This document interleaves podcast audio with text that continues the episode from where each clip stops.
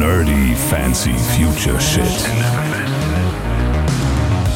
Ja, da wurden sich einfach Gedanken gemacht. Das ist einfach nicht so, oh ja, da gab es ja mal so einen Karate-Film in den 80ern. Komm, dann machen wir jetzt eine Nachfolgeserie, okay. Aber Vorsicht, wenn euch die Eier aus der Hose fallen, dann werden sie aber hier schmutzig, weil der Boden, der sieht hier nicht gut Ja. aus. Und das ist leider ein eher modernes Phänomen, dass man heutzutage sagt, nee, die Kuh wird gemolken, bis äh, das Euter glüht. Also Schmerz existiert nicht in diesem Podcast. Angst existiert nicht in diesem Podcast. Niederlage existiert nicht in diesem Podcast. Willkommen zu Folge Nummer 21 des Nerdy Fancy Future Shit Podcasts. Heute geht's um Cobra Kai. Und mit mir im Studio der unglaubliche Christoph, die Heather Locklear des Nerdy Fancy Future Shit Podcastes und der Stefan Schreier. Hallo. Banzai. Du bist wer? Ich bin von, von Karate Kid, meinst du von Karate Kid? Nein, dein Name, Herrgott, nochmal. Sen Sensei. Ich bin Sensei Dunker. Sensei Kolba. Sensei, Sensei Kolber. Ja, endlich, muss man ja sagen, weil äh, ich glaube, wir haben, das ist die 21. Folge, ich glaube, in äh, 12 von 21 Folgen hatten wir das immer mal kurz thematisiert, dass wir eine Folge zu Cobra Kai machen wollten. Aber, danken, Wie das mit dir so ist, man muss dir immer unheimlich oft in den Hintern treten, bis du den selbigen auch mal hochbekommst. Ich erinnere mich, dass wir äh, Cobra Kai angefangen haben, darüber zu sprechen, vor ungefähr einem halben Jahr, ach, noch länger. oder war noch länger, ja. als wir beide den kostenlo die kostenlose Probewoche von YouTube, wie heißt das eigentlich, Premium? YouTube Premium. Genau. Mit YouTube Premium bekommt man Zugang zu den sogenannten YouTube Original Serien, wovon Cobra Kai eine ist. Der Rest ist scheiß. Der Rest von YouTube Premium ist absoluter Trash. Ja. Den kennt in Deutschland auch keine Sau. Also schon mal nicht Premium. YouTube Premium wird ja mittlerweile, also als wir das abgeschlossen haben, war das ja noch so, dass das musstest du aktiv anklicken, dass du das testen möchtest. Mittlerweile kriegst du das ja so ins Gesicht gedrückt, jedes Mal, wenn du irgendwie Ja, ja. auf YouTube äh, gehst und, und, und dann diese Werbung angezeigt bekommst. Äh, lohnt sich, das kostenlos anzugucken? Ich weiß nicht, ob man jetzt Cobra Kai auch noch auf YouTube gucken kann. Eigentlich ist es ja YouTube Original. Mittlerweile, wir haben es jetzt alle geguckt auf Netflix. Hat Netflix jetzt eingekauft seit kurzem? Ich weiß jetzt gar nicht, wie da jetzt die, die, die Verhältnisse gerade sind. Ob man es auf beidem jetzt parallel gucken kann oder ob YouTube das so lange rausnehmen muss. Wenn ich das wüsste, wäre ich noch Premium-Mitglied. Ja, also YouTube Premium lohnt sich nicht. Der einzige effektive Vorteil, den ich darin gesehen habe, ist, man kann dann auch ähm, auf dem Handy zumindest, also ich glaube, auf dem Computer geht das gar nicht, aber auf dem Handy kannst du dann YouTube-Videos laufen lassen, auch wenn das Handy ausschaltest, also den den Bildschirm ausschaltest, läuft die Musik trotzdem weiter. Was, Wow. wenn man Musik, ne, ich, also ich fand das ganz praktisch Dafür für die lohnt es eine sich Woche. natürlich 10 Euro im Monat zu bezahlen. Ja, aber das ist, das ist, womit sie das Ding so advertisen. Ne? Mach, da, mach das, dann kannst du hier den Player irgendwie Ja. klein machen. So. Hä? Was? Das, da, in dem Moment habe ich mich gefragt, so, oh, das ist mir nie aufgefallen, dass das gar nicht geht. Aber nützliche Funktion. Nicht für 10 Ja. Euro. Egal. Cobra Übrigens, Kai. wir haben dazu nochmal äh, äh, eine eigene Folge, wo wir so einen kurzen Abriss über sämtliche äh, gerade relevante Streaming-Anbieter machen. Unter anderem äh, nehmen wir da auch YouTube Premium nochmal genauer unter die Lupe. Und das ist die Folge Nummer? Weiß ich gar nicht. Ich auch nicht. Aber ihr werdet es sehen in der äh, Podcast-Übersicht eures Podcasts. Bisschen arbeiten müsst ihr halt auch Distributors. Alles Profis hier. Ja. Investigative, tiefen journalistische Recherche, das ist genau unser Steckenpferd. Wenn es um Serien geht, schon. Dafür haben wir ja Christoph auch an Bord, der heute sicherlich auch wieder mit Wissen und Trivia glänzen wird, wo uns die Eier aus der Hose fallen. Ja, ich wollte es gerade sagen, der Christoph ist in kleinen C mehr Journalist als wir beide zusammen. Ja. Aber Vorsicht, wenn euch die Eier aus der Hose fallen, dann werden sie aber hier schmutzig, weil der Boden, der sieht hier nicht gut Ja. aus. Ja, das ist immer noch nach wie vor der ähm, Dachboden, der bei mir gerade renoviert wird. Aber deswegen haben wir diese wundervolle Akustik. Schön schallisoliert. Toll. Schalt oder Raum fast. Ja, Cobra Kai. Ähm, möchtest du mal erzählen, worum es da geht eigentlich? Also was ist denn eigentlich Cobra Kai? Wer in den 80er Jahren, so wie wir alle, bereits gelebt hat, hat natürlich auch den wundervollen Film Karate Kid gesehen. Und wenn du an dieser Stelle Karate Kid nicht kennen solltest, bist du auch kein würdiger Hörer des Nerdy Fancy Future Shit Podcasters. Denn dieses Stück Filmgeschichte ist mittlerweile in so unendlich vielen Memes im Internet aufgegangen. Ich sage nur auftragen, polieren. Ja. streichen hoch, streichen runter. Ja. Ähm, jeder, jedem Menschen auf diesem Planeten sollte Mr. Miyagi ein Begriff sein. Wenn nicht, jetzt ausschalten und ganz schnell nachholen. Viel Glück dabei, weil mir ist es nämlich ähm, in der Recherche für diese Podcast-Folge nicht gelungen, Karate Kid in irgendeiner Form zu streamen auf den gängigen in Deutschland verfügbaren Streaming-Portalen und Providern.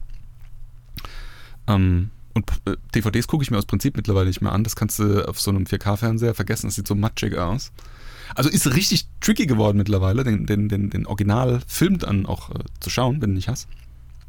Aber Cobra Kai ist die Fortsetzung von der Story, die im ursprünglichen ersten Teil von Karate Kid losgetreten wurde, nämlich dem Konflikt zwischen Hauptdarsteller Daniel LaRusso, gespielt von Ralph Macchio, und William Zabka, der Johnny Lawrence im, im Karate Kid darstellt.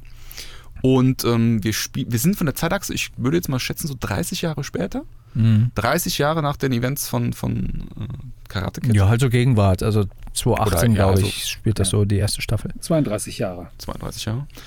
Und ähm, ich muss sagen, die Serie, ich bin ein bisschen skeptisch gewesen, als ich das erste Mal gehört habe, dass es diese Serie geben wird und auch ähm, gesehen habe, dass es praktisch mit dem alten Ralph Macchio und dem alten William Zabka irgendwie in den Hauptrollen dann jeweils stattfindet, wo ich mir gedacht habe, so, gibt es da wirklich noch was zu erzählen? Das ist irgendwie eine Story urig alt. Der Film ist ja eigentlich, ich meine, es gibt insgesamt ja vier Karate Kid Filme, aber jetzt an und für sich ist die Story im ersten Teil, so wie bei Star Wars beim ersten Teil, ja auch in sich geschlossen. Also Mhm. ist jetzt nicht mehr noch groß was zu erzählen. Also Im drei Filme mit Ralph Macchio und Mr. Miyagi. Ja, im zweiten Teil spielt Sapka auch nochmal mit und da geht es auch nochmal ein bisschen weiter, aber es ist äh, jetzt nicht so wichtig jetzt Ja. für, für Cobra Kai. Interessant, William Sepka spielt im zweiten Teil eigentlich nicht mit, aber dazu kommen wir noch. Mhm. Ähm, also wie gesagt, ich war skeptisch. Dann haben wir das Ding geguckt. Also beziehungsweise ich habe es auf YouTube damals geguckt, du nicht. Ja, aus, ich, hab- deswegen hat sich das ja so gezogen, weil ich keinen Bock hatte auf YouTube Premium, weil ich irgendwie generell keine Zeit hatte, irgendwie Serien zu gucken und so weiter und so fort. Deswegen habe ich jetzt neulich, Nee, also Stefan, jetzt wollen wir mal bei der Wahrheit bleiben. Ja? deswegen habe ich neulich, Du hast als, YouTube Premium äh, abgeschlossen dann und hast bei Netflix dann war, bis zum Ende war, die da hab Serie ich zu das- gucken. Nee, al- als das jetzt bei Netflix äh, dann veröffentlicht wurde, habe ich quasi nochmal so einen Rerun gemacht. Ich hatte irgendwie von der ersten Staffel, äh, weiß nicht, ein paar Folgen gesehen gehabt. Ich weiß gar nicht mehr wie viele. Habe dann nochmal einen Rerun gemacht, einfach nochmal von vorne angefangen und ähm, vieles davon kannte ich ja schon, aber noch nicht das Finale der ersten Staffel. War dann gehuckt und habe dann die zweite Staffel direkt hinterher geguckt und muss sagen, geil. Das war schon ein Ausflug in die Vergangenheit, muss ich sagen. Ähm, auch so in die, in die 80er, wo halt äh, vor allem der erste Film dann gespielt hat, was ich mir äh, auch manchmal ganz gerne angucke. Ich glaube, wir hatten Stein des Anstoßes war seinerzeit, dass ich mir den ersten Teil von Karate Tiger angeguckt habe. Ach stimmt, so sind wir auf die. Thematik gekommen. Das, Genau. Ich erinnere mich. Du hattest mich nachts, das war so gegen elf oder so, hattest du mich angeschrieben und hast gesagt, äh, ich, hab- ich gucke gerade äh, Karate Tiger. Was ja, oder Karate Tiger 3 war es, glaube ich, ne? Ja, ja. Nicht- genau. nicht die letzte Entscheidung oder so. Ja. Also jeder Martial Arts Film aus den 80ern, wenn es eine Fortsetzung war oder ein dritter, ein dritter Teil, hieß gefühlt äh, die letzte Entscheidung. Aber es war Karate Tiger. Ich habe das manchmal so ein bisschen verwechselt mit Kid und Tiger. Aber das waren so die, die beiden äh, Karate-Franchises sozusagen oder die, die Karate-Filme, die irgendwie die 80er so ein bisschen dominiert Ja, haben. das, war, das war für Karate in den 80ern, ähm, äh, oder, oder, oder das war Karate Kid und Karate Tiger war so wie Nintendo und Sega in den 80ern für Videospiele. So Konkurrenz-Franchises, Ja, ja, wenn man so will. wenn man so will. Aber das war mit Van Damme. Oder? Karate Ja, Tiger ist genau. mit Van Damme. Äh, Tiger war mit Van Damme, ja. Genau. So wie äh, Bloodsports auch. Ja, Oder Van was, Damme, was ja. gibt es noch für einen Van Damme-Film mit, mit Martial Arts aus den 80s? Gibt's, äh, gibt's viel Zeug. eben. Chuck Norris war aber auch noch dabei in den 80ern. Ja. Ja, das zu den Karate-Filmen und das hat jetzt Cobra Kai, die Serie, jetzt wieder aufgegriffen. Es geht um Johnny Lawrence, der ja sehr abgeranzt ist, der ein sehr ja, ärmliches Leben so ein bisschen führt, so ein bisschen ja, säuft und sich ungesund ernährt ist, und irgendwie. ist übrigens auch eine geile Introduction in die Serie. Es, es endet ja, also man sieht nochmal so die letzte Minute aus dem Kampf von 1 Und dann der Establishing-Shot von der Serie als solches ist praktisch, die zoomen in den am Boden liegenden Johnny Lawrence, der auf diesem All-Valley-Turnier in Karate Kid 1 verliert, in den Rücken rein und zoomen da wieder raus und dann bist du in der Gegenwart, der alte Johnny Lawrence liegt in seinem Bett und ist irgendwie super abgeranzt. Wie du Ja, ja, genau. Und äh, es geht quasi erstmal um Johnny Lawrence. Man sieht auch erstmal so das Leben, wie er so lebt und so. Er wohnt da irgendwie in so einer schäbigen, abgeranzten Wohnsiedlung, äh, hat dann abgeranztes Reseda. Apartment. L.A. Und äh, warst du schon mal dort? Bist du schon mal durchgefahren? Äh, nicht ein Receiver, aber in L.A. war schon zweimal. Naja, ja, das wusste ich, aber mich hätte interessiert, ob du auch in dieser Gegend schon mal warst. Also ich war mal in L.A. in einer abgeranzten Gegend aus Versehen, wo dann plötzlich so angefangen haben, die Couches draußen auf dem Trottoir zu stehen und so weiter. Habe ich dann auch ein bisschen Angst bekommen und bin ganz schnell in die andere Richtung in den Bus eingestiegen. Ja, L.A. habe ich, no, das ist schon scary. Ja, und wie gesagt, man sieht halt Johnny Lawrence, der irgendwie auch auf der Suche nach sich selbst irgendwie ist, der finanziell abhängig ist von seinem, von seinem Stiefvater, glaube ich, Mhm. der ihm dann ja auch nochmal so ein bisschen Kohle gibt, von wegen hier, jetzt mach mal was. Und Nee, nee, er will sich ja freikaufen. Ach, freikaufen wird er sich, ja. Und ähm, ja, er gründet dann quasi wieder Cobra Kai. Das Karate Dojo. Ja, also es, es fängt ja erstmal damit an, dass ihm in der ersten Folge, in der zweiten, glaube ich, ist auch noch ein bisschen, ähm, so ist alle, alle schlechten Dinge auf einmal irgendwie widerfahren. Also das Leben ähm, ist für ihn gerade so richtig so am Abgrund. Ne? Also er verliert gerade seinen Scheißjob, der wirklich mies ist, so ein stimmt, mieser ja. Aushilfsjob ja irgendwie so als Handwerker irgendwo, Ja. wo er irgendwie so tote Ratten aus irgendwelchen äh, Rohren fischen muss und, und Einen Kloaken. Fernseher aufhängen musste, den er aber an die falsche Wand montiert hat, weswegen er dann ja auch gekündigt wurde. Ja, also und dann irgendwie die Kloake irgendwo abpumpen muss äh, in einem Haus und lauter so Zeug, ja. Also äh, hat, hat keinen guten Job, den er dann auch noch verliert. Ja. Äh, er hat ganz offensichtlich ein Alkoholproblem, weil er steht morgens schon auf und drückt sich irgendwie die, die Bierdose irgendwie Ja. rein. Das ist übrigens was, was mich kolossal an der Serie gestört hat. Es ist so eine unverschämte Werbung für amerikanisches Coors Bier. Die sieht man ständig, diese Flaschen. Wenn er Bier bestellt, sagt er auch immer explizit, er will ein Coors Banquet. Das ist diese, diese Marke, die er dann da trinkt. Also es ist so offensichtlich krasse, krasses Product Placement, dass es schon unverschämt ist. Ja. Ähm, geschieht dann an anderen Stellen auch noch mit anderen Marken. Mercedes-Benz beispielsweise und später in dem Autohaus von LaRusso und so. Ja. Also das ist schon, äh, da hat Google das sich richtig vergolden lassen. Ne? Das ist ja letzten Endes Google, äh, äh, YouTube. Ähm, jetzt habe ich den Faden verloren. Wo waren wir gerade stehen geblieben? Ja, sein Leben ist halt außer Kontrolle geraten. Genau. Er säuft und, und hat Job verloren und ja. Und er ist dann wirklich an einem Punkt, wo er irgendwie sagt, ähm, so kann es nicht weitergehen. Und dann kommt er auf die Idee, sein, sein, sein Stiefvater, der sozusagen sein letzter, in Anführungsstrichen, Verwandter ist, seine Mutter ist vor einigen Jahren bereits gestorben, ähm, möchte sich nicht länger um ihn kümmern. Ne? Also er, er, er gerät dann in eine Schlägerei, muss dann irgendwie auf Kaution aus, äh, aus dem Knast rausgeholt werden. Der Stiefvater zahlt die Kaution für ihn und legt ihm dann sozusagen einen Scheck hin und sagt, hier, nimm das Geld und lass mich in Ruhe, ich will in Zukunft mich nicht mehr um dich irgendwie großartig kümmern müssen. Du sollst in meinem Leben keine Rolle mehr spielen. Und dann den Scheck zerreißt er. Nicht, weil er äh, weiterhin eine Rolle in dem Leben seines Stiefvaters spielen will, sondern weil er sagt, ich pfeife auf dich. Ja? Und dann kommt ihm die Idee, hey, so ein Dojo wäre doch was.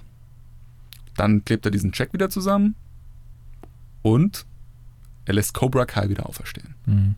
Hat ja auch so ein bisschen damit zu tun, dass er natürlich auch immer in LA an diesen Autohäusern von äh, LaRusso, Luxury Cars, vorbeigefahren ist und dann natürlich immer denkt so, ach, der LaRusso, der hat irgendwie was aus sich gemacht, irgendwie, der hat viel Geld, dem geht's gut und er ist halt so ein, ja, so ein Lump und ähm, ja, will natürlich dann auch oder fasst den Entschluss, da auch mal wieder was aus sich zu machen und äh, klebt den Check wieder zusammen, löst ihn ein und gründet das Dojo, genau. Finde ich, da da ist auch übrigens die Sache, die mich sofort gehuckt hat an dieser Serie. Ähm, das macht ja auch ganz großartig mit, mit, mit, mit allem. Die invertiert im Prinzip diesen Film.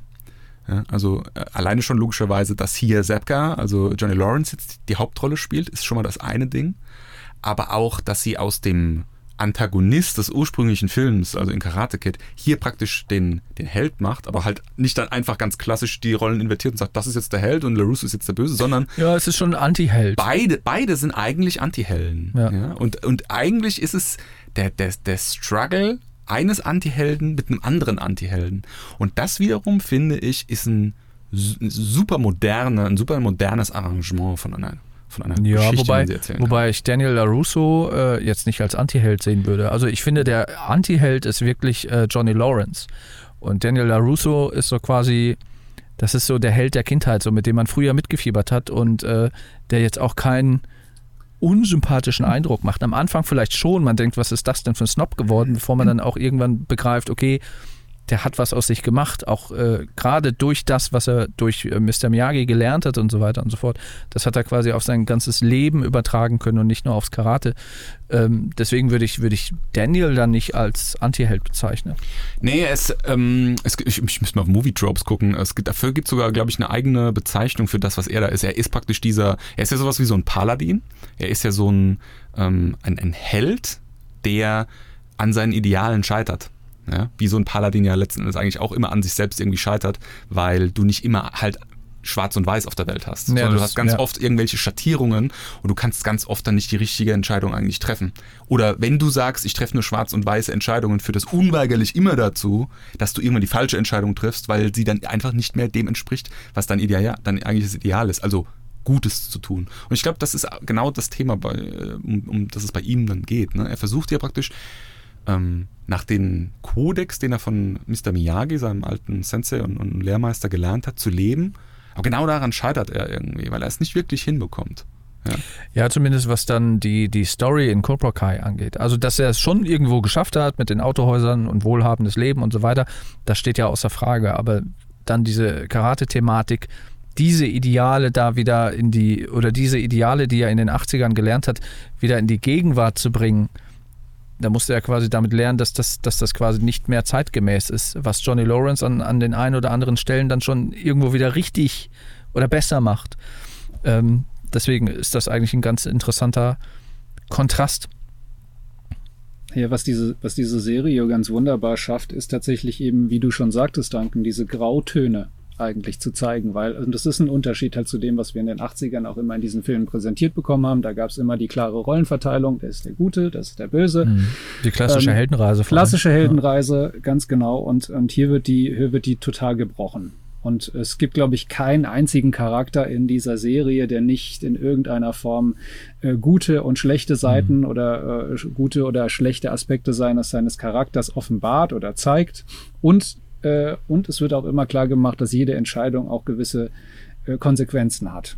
Also ähm, auch äh, wenn man jetzt Daniel, Daniel äh, LaRusso als erfolgreichen Geschäftsmann anschaut und als vielleicht auch als erfolgreichen oder ja, Familienvater, äh, nichtsdestotrotz wird schon direkt am Anfang so ein Bruch eingeführt mit diesem, mit, mit seinem, mit seinem Sohn, mit seinem jüngeren Sohn. Na, Er hat ja zwei Kinder, er hat ja. Sam und dann hat er ja noch den, den kleinen, ähm, jetzt habe ich den Namen vergessen, wie er heißt.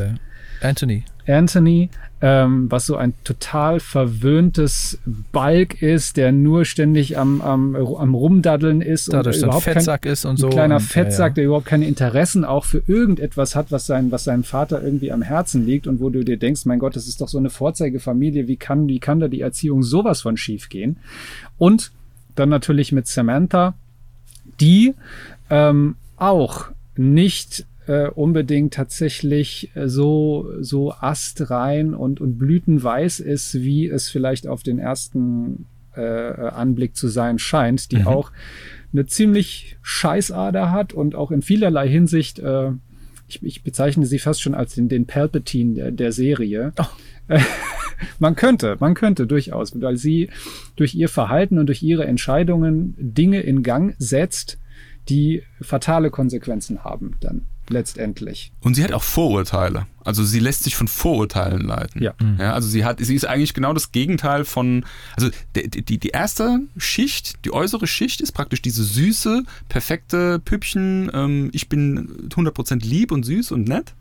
Und die untere Schicht ist eigentlich, sie ist schon sehr von Vorurteilen geprägt, sie hat auch eine unsichere Persönlichkeit, sie kann, ähm, auch wenn sie sieht, was eigentlich das Richtige ist, ich spiele jetzt hier auf diesen, es gibt einen Unfall, in, also sie, sie ist, also sie ist nicht beteiligt, aber sie sitzt in einem Auto mit ihren Freundinnen und hat äh, einen, einen Auffahrunfall mit äh, William Zepka, mit Johnny Lawrence, also sie fahren in sein Auto rein und begehen dann Fahrerflucht. Und in der Konsequenz sagt sie niemandem, dass das passiert ist, obwohl sie mehrere Male die Gelegenheit hätte, das richtig zu stellen und auch irgendwann ihn erkennt, also irgendwann auch ihn zuordnen kann, dass Johnny Lawrence der Vater ist von, ähm, von Robbie, den sie dann später als, als, als Trainingspartner dann auch hat. Ähm, also sie trifft die falschen Entscheidungen und auch bewusst, um im Prinzip äh, sich selbst zu schützen oder, oder auch zu vertuschen, was, was, was an negativen Sachen passiert ist. Also ähm, sie ist schon jetzt nicht äh, wirklich eine Heldin. Genau, also in dem, in dem, in dem Sinne sind beide, beide ja. Hauptcharaktere, die wir jetzt haben, oder beide Pole, die wir haben, mit, mit William Zepka, also mit Johnny Lawrence und Daniel LaRusso, die haben beide, also Aspekte, wo du sagen kannst, wo du nicht sagen kannst, das ist der Gute, das ist der Böse und so wie er sich verhält, ist schlecht und so wie er sich verhält, ist gut, sondern das wird ständig, ständig und immer gebrochen erfolgreich und auch wirklich gut von den, von den äh, Screenwritern umgesetzt. Ja, also äh, da muss ich wirklich sagen, obwohl wir jetzt über eine Serie reden, die ich jetzt so vom Feel-Good-Faktor so ein bisschen so einordnen würde, so bei, was gibt es denn da noch so, ähm, Riverdale gibt es da noch, sage ich jetzt mal, das ist so ein bisschen seichtere Unterhaltung, so auch so mit so Highschool-Flair, äh, was aber auch viel so popkulturelles aufgreift und, und versucht zu verwursten. Ähm, ich glaube, da kann man das so ein bisschen so verorten, so vom wie es anfühlt. Aber ja, auf der anderen Seite, so. lass mich ausreden, ist es eine absolute Masterclass, meiner Meinung nach, was ähm, modernes Screenwriting angeht, gerade im Hinblick auf ähm, Popkultur. Ja, also das ist wirklich fantastisch gemacht, wie vielschichtig die Figuren hier sind, ähm, wie hier ein alter Film genommen wird als, als, als Kern, ja, also die Story, die in dem, in dem Film drinsteckt, aber hier nicht nur invertiert wird, wir drehen jetzt mal alles rum, sondern ähm, auf ganz vielen Schichten diese, diese, diese ähm, diese Zusammenhänge zwischen den Figuren, auch die, die, die Geschichten, die da drin stecken, auf ganz viele unterschiedliche Facetten anfängt zu beleuchten. Also das finde ich wirklich ist ein äh, absolutes mustergültiges Beispiel, wie ein modernes, gutes Screenwriting heute dazu führen kann, dass man aus dem, sind wir mal ehrlich, der Karate Kid ist jetzt mal losgelöst von dem popkulturellen Impact, den der damals ausgelöst hat. Jetzt kein großartiger Film. Es ist ganz billiger, ganz billiges Popcorn-Kino eigentlich. Mhm. So ein mhm. ganz trashiger Karate-Film. Da geht mit so einem äh, mystifizierten, wir machen jetzt mal hier so ein bisschen Okinawa-Karate und oh, hm, wenn wir hier so ein bisschen meditieren, dann, dann haben wir so super feel good Feeling und bla bla bla. An und für sich jetzt kein, keine, keine, keine deepe Message in dem Film. Ja? Wohingegen ich jetzt mal behaupten würde, in dem Cobra Kai steckt, steckt ganz schön vielschichtig auf mehreren Ebenen eine Message drin. Ja, obwohl da halt auch sehr viele Sachen natürlich zitiert werden aus dem, aus dem, aus dem Originalfilm. Mhm. Aber was er, was er halt schafft, ist tatsächlich, und das schaffen ganz selten irgendwelche äh, Remakes oder Sequels oder was auch immer, der wertet den Film tatsächlich auf. Ja. Also es ist nicht so, dass er sagen ja, aber der Film war eigentlich schon besser. Nee, du sagst nee, nee, dir, okay, das ist richtig stark und ich sehe diesen Film jetzt mit, mit anderen Augen. Ja, es ist absolut sinnvoll fortgesetzt und auch dieses, dieses, diese, diese Rückblenden in die Filme hinein, die wurden da auch immer sehr intelligent und liebevoll irgendwie eingesetzt. Das sind so diese, diese klassischen Momente, die du, an die du dich erinnerst, wenn du äh, dich an den Film erinnerst, werden da quasi aufgegriffen und, und rückgeblendet, ohne dass es irgendwie zu platt wirkt, mhm. sondern es passt halt immer genau in diesen Moment rein. Und das fand ich auch, das fand ich auch sehr schön. Was auch der Auslöser war, dass ich mir beispielsweise äh, gestern Abend nochmal als Vorbereitung für diese Folge den äh, Karate Kid 1 nochmal angucken wollte. Äh, es ihn aber nirgendwo zu finden gab. aber ähm, das ist eine andere Geschichte. Ähm, ja, es ist, es ist einfach eine sinnvolle Fortsetzung. Also nicht einfach eine Fortsetzung um des, der Fortsetzung willen, sondern äh, es wurden quasi nochmal neue Geschichten erzählt. Es wurden nochmal äh, es, es, wurde alles nochmal so ein bisschen rumgedreht, es wurde alles nochmal so ein bisschen zeitgemäßer geschrieben und ähm, da finde ich, macht die Serie da eigentlich fast alles richtig. Wobei zu Beginn hatte ich erst Bedenken, als ich die erste Folge gesehen habe und äh, in der ja sozusagen gezeigt wird, wie, wie, wie beschissen es Johnny Lawrence geht und er einen Schicksalsschlag nach dem anderen so bam, bam, bam, links, rechts, mitten rein äh, geballert bekommt und bei ihm dann so die Erkenntnis reift, das kann so nicht weitergehen. Und dann fährt er ja dann durch das nächtliche LA so total verzweifelt und, und äh, weiß gar nicht mehr, was er mit sich machen soll und denkt dann zurück eben an diesen entscheidenden Moment in seinem Leben, nämlich das All Valley Turnier, der Kampf gegen Daniel äh, LaRusso, wo er dann halt ausgenockt wird. Und dann, dann wird es immer so dazwischen geschnitten und dann sieht man, oh, und er verzweifelt immer mehr. Das fand ich extremst plakativ. Und da hatte ich erstmal kurz, kurzen Moment Angst, oh, das ist mir jetzt zu sehr on the nose. Ähm, aber im Verlauf der Serie schafft, schaffen dies tatsächlich solche, natürlich gibt es immer mal wieder so kleine Rückblenden, da werden auch dann Ausschnitte aus dem alten Film tatsächlich gezeigt. Ähm, sowas gibt's auch, aber ähm, die Serie schafft es ganz organisch äh, in den Verlauf der Handlung auch Sachen einzuarbeiten und ich sage sag jetzt Spiegelungen. Das heißt, es werden, es werden Szenen mit, äh, aus, dem, aus dem ersten Film quasi fast wortgleich, ne, oft auch wortgleich, übernommen und quasi anderen Charakteren in den Mund gelegt. Mhm. Oder sie sagen die Sätze genau in der Reihenfolge, wie sie sie damals schon gesagt haben. Es gibt ganz, ganz viele Beispiele dafür. Aber noch ein, ein Aspekt, wo man eigentlich schon gemerkt hat, dass die, die Leute, die hier dran arbeiten, wissen, was sie tun. Ähm, schon zu Beginn hattest du ja gesagt, da wird ja dieses All-Valley-Turnier ja nochmal gezeigt. Ähm, und das ist ja schon quasi ikonisch. Wir wissen, wir kennen jede Einstellung. Das wird gebrochen. Denn die haben, was wir nämlich, äh, was, was man vielleicht so, so unterschwellig nicht merkt, wenn wir diese Ausschnitte nochmal sehen, dieser entscheidende Kampf, da sind ganz viele Sequenzen nochmal mit eingeschnitten, andere, andere Blickrichtungen, andere Kamerawinkel, die so in dem Originalfilm gar nicht drin waren. Hm. Das heißt, man sieht mal kurz eine Nahaufnahme von Johnny, wie er da, wie der Kopf nach hinten geht und dann da spritzt so quasi der Schweiß von seinem Kopf. Das war in dem Film gar nicht so drin. Äh, sondern das ist noch Archivmaterial. Die gleich, ich, das habe ich mir gedacht. Du siehst in der zweiten Staffel dann später auch nochmal ähm, den Sensei Kreese, wie er so durch die Straßen wandert. Das muss dann praktisch nach dem Film sozusagen, was dann passiert ist, so als Rückblende passieren. Da siehst du ihn auch als jungen Mann. Und da dachte ich mir auch, also entweder ist das hier äh, digital nachbearbeitet oder ist es tatsächlich irgendwie Archivmaterial. Vielleicht ist es dann da so genau. Ja, das muss Archivmaterial wo, wo, gewesen sein. Weil ja, wobei das, das ist, glaube ich, sogar aus Teil 3. Das ist sogar ja, ja. noch aus Teil 3. Ach so, okay. Ja, ja, da ist er, glaube ich, auf dem Weg gerade zu dem, zu dem äh, Terry, zu seinem Kumpel, der ja dann in dem, in dem dritten Teil ja dann die Bösewichtrolle übernimmt. Mhm. Lustigerweise äh, auch deswegen, äh, wenn wir jetzt äh, nochmal kurz Karate Kid letzte Entscheidung, ne? Ähm, da war es so, dass ähm, eigentlich äh, Martin Cove, also der den John Kreese spielt, eine viel größere Rolle gehabt hätte. Aber er hatte halt parallel Dreharbeiten, das heißt, er konnte sich nicht so viel Zeit nehmen. Und deswegen musste dann halt ein anderer Bösewicht dann mit reingeschrieben werden in das Skript und so ist dann halt diese Figur dann entstanden, mm. die dann versucht ja Daniel Russo sozusagen auf die dunkle Seite des Cobra Kai zu ziehen. Mm, mm. Und ähm, naja, aber wie gesagt, ähm, das jetzt wo du jetzt wo du es sagst, ich erinnere mich, ähm, das wird jetzt auch bis zur zweiten Staffel gar nicht so thematisiert, dass Daniel ja auch mal ein Cobra Kai war.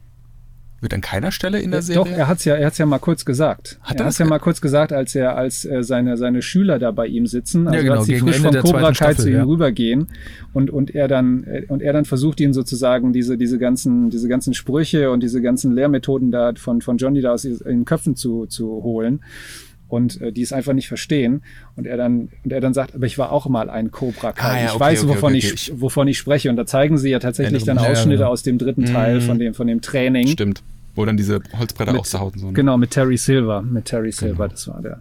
Also, aber was du jetzt eben am Anfang gesagt hast, finde ich, spiegelt sich am allerbesten und das finde ich so phänomenal, das fand ich so toll, habe ich mich so gefreut, das habe ich innerlich absolut abgefeiert, als ich diese Szene gesehen habe.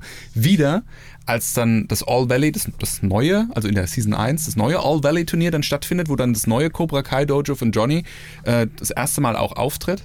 In der Szene, wo er Hawk sagt, gib ihm einen Tritt auf den, auf den Kopf mit diesem, ne, diese Kranichtechnik. Ja, das ist ja praktisch der aller, allererste Move in diesem All-Valley-Turnier von einem, von einem Cobra Kai, wo, du, wo praktisch die Message ist, wir wischen jetzt mal hier diesen ganzen esoterischen Mist vom ersten Karate Kid Film, den wischen wir jetzt mal auf die Seite, machen jetzt hier mal so ein Clean Slate und dann geht's hier erstmal wieder richtig von vorne los und wir bauen hier unsere eigene Story auf. Mhm. Und das fand ich so eine richtig geile, zwar einfache, aber auch wie du sagst, ja. plakativ, ja. Aber, aber geile Message. Dieses, ja, wir haben hier dieses Erbe von diesem Film, aber wir wollen nicht darauf aufbauen. Wir, wir, wir wischen das weg. Wir machen jetzt hier unser eigenes Ding.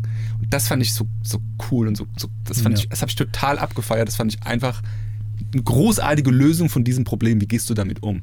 Ich fand es auch sehr sympathisch, dass äh, von dieser Philosophie her auch ähm, Johnny Lawrence so aus den Fehlern gelernt hat, dass er schon Cobra Kai als so äh, Heavy Karate gründet und aufbaut und sagt, okay, äh, keine Gnade, irgendwie reingehauen, keine Schwäche zeigen und so weiter, aber er dann schon sagt, okay, so ganz übertreiben, so wie es, wie es äh, Sensei Kreese damals in den 80ern mit ihm gemacht hat, wird er es nicht. Das wird ihm ja auch später dann nochmal zum Verhängnis. Und das ist dann auch nochmal so dieser Aspekt, der ihn für mich so zum Anti-Held macht. Dass, es, dass man schon merkt, okay, er ist ein Cobra Kai, er ist aber nicht so hart drauf wie, wie damals sein, sein Sensei in, in den 80ern und er auch selber. Also er ist nicht mehr so der krasse Typ, den Kreese aus ihm gemacht hat, sondern lernt daraus und versucht das auch an seine Schüler weiterzugeben, ehe das natürlich dann durch, äh, durch Kreese dann wieder torpediert wird. Ich würde sogar sagen, das kannst du so noch ein Stückchen weiter drehen. Also er, er ist praktisch, ähm, er hat seine Heldenreise oder eigentlich Anti-Heldenreise abgeschlossen und ist dann praktisch aus dieser Asche von diesem, ne, dass er da verloren hat bei diesem All-Valley-Turnier, ist er auferstanden jetzt dann halt zwar 30 Jahre dann später, 32 Jahre später dann, aber als ein, ähm, als ein als ein, ähm, ja, wie so ein, wie so ein Jesus, ne? Also er hat praktisch diese, diese Barriere überwunden und ist dadurch besser geworden oder, oder hat eine, Ah. eine Wandlung vollzogen. Also jetzt mit. Jesus zu vergleichen, Also wie so sagen wir, also, Karate-Jesus. also wir dürfen aber nicht vergessen, dass er sozusagen seine Redemption Arc äh, bekommt er ja schon im ersten Teil ja mit. Also er ist es ja dann schließlich, der dann, der dann Daniel ja die Trophäe überreicht und ihm sagt, hier du bist, du bist okay, Mann. Na? Das, ja, das aber so versucht er ja- überwunden hat es aber das, auch. Nee, das, äh, das nicht, das nicht, ja, ja. aber, aber da wird schon, da wird schon versucht, ihn sozusagen ne, ein bisschen, ein bisschen zurückzuholen. Und ähm, ähm, so. Das fand ich übrigens auch super gelöst. Ich hatte mich nämlich initial gefragt, wie kriegen die es hin, dass du diese Geschichte irgendwie in einem anderen Blickwinkel nochmal sehen kannst, weil wenn der Böse die Hauptrolle, also Johnny Lawrence, der im Karate Kid als eins der Böse wenn der jetzt hier die Hauptrolle spielen soll, gibt es ja eigentlich nur zwei Lösungen. Die eine ist, du machst halt wirklich eine Serie, wo der Böse der Coole ist und äh, fertig. Das ist die Story. Die Bösen gewinnen oder ne, das Böse gewinnt dann irgendwann am Ende, schlussendlich. Oder du drehst es halt rum, das ist ja genau das, was sie gemacht haben. Der Böse ist jetzt der Gute. Aber wie erzählst du, also wie begründest du das oder wie erzählst du diese Geschichte? Wie kann es sein, dass der Böse jetzt irgendwie der Gute ist? Und das finde ich, haben sie wirklich gut in dem Sinne gemacht, dass sie, du hast ja ganz viele Rückblenden in äh, Szenen aus Karate Kid 1, ne? Also diese Szene, ähm, wo sie an diesem Lagerfeuer sind und er streitet sich mit Ellie, mit seiner Freundin, also der, der Johnny. Äh, dieses, also wo es dann praktisch um dieses Ding geht, mit, äh, dass sie mit Daniel auch irgendwie ähm, eine Beziehung irgendwo aufbaut. Ähm, dieses Ding, dass sie sich auf dieser Party dann treffen und Daniel ähm, in die, in die Herrenkabine dann irgendwie Wasser schüttet, dass, dass er nass wird, ihn nass macht. Ne? Und er erzählt das ja aus seinem Blickwinkel. Er erzählt ja, wie hat er das damals erlebt. Und das fand ich so geil, weil in dem Moment merkst du, ja, es stimmt eigentlich, wenn du es jetzt mal nicht aus der Brille von Daniel LaRusso siehst, sondern wenn du es aus der Brille von Johnny Lawrence siehst, dann ist der Daniel eigentlich ein Störenfried gewesen. Ja, es- und der es war- Daniel es wollte es eigentlich Mädchen, ja. wissen und, und hat nicht locker gelassen, hat nicht aufgehört. Und aus Johnnys Perspektive ist das eigentlich tatsächlich berechtigt, sich darüber zu ärgern. Das ist super lustig, weil genau diese Szene, das ist exakt das gleiche Narrativ, wie es damals, es gab vor Jahren mal, glaube ich, ein YouTube-Video zu diesem Thema äh, unter dem Titel Why Daniel is the real bully, oder, ne? Also warum ist, ist eigentlich Daniel der, der, der Schläger oder der, das Arschloch? Ne? Und es ist eigentlich ein satirisches Video, vier, viereinhalb Minuten lang äh, ungefähr, wo dann halt ein Overvoice erzählt dann quasi die Geschichte an diesen Schlüsselszenen sozusagen neu oder eben aus der Brille von, von, von Johnny. Und der erzählt das eben in der Serie auch genauso. Das Ja. heißt, die Macher kennen dieses YouTube-Video, haben das genauso übernommen und ähm, wobei da bin ich nicht ganz sicher, was dann vorher war.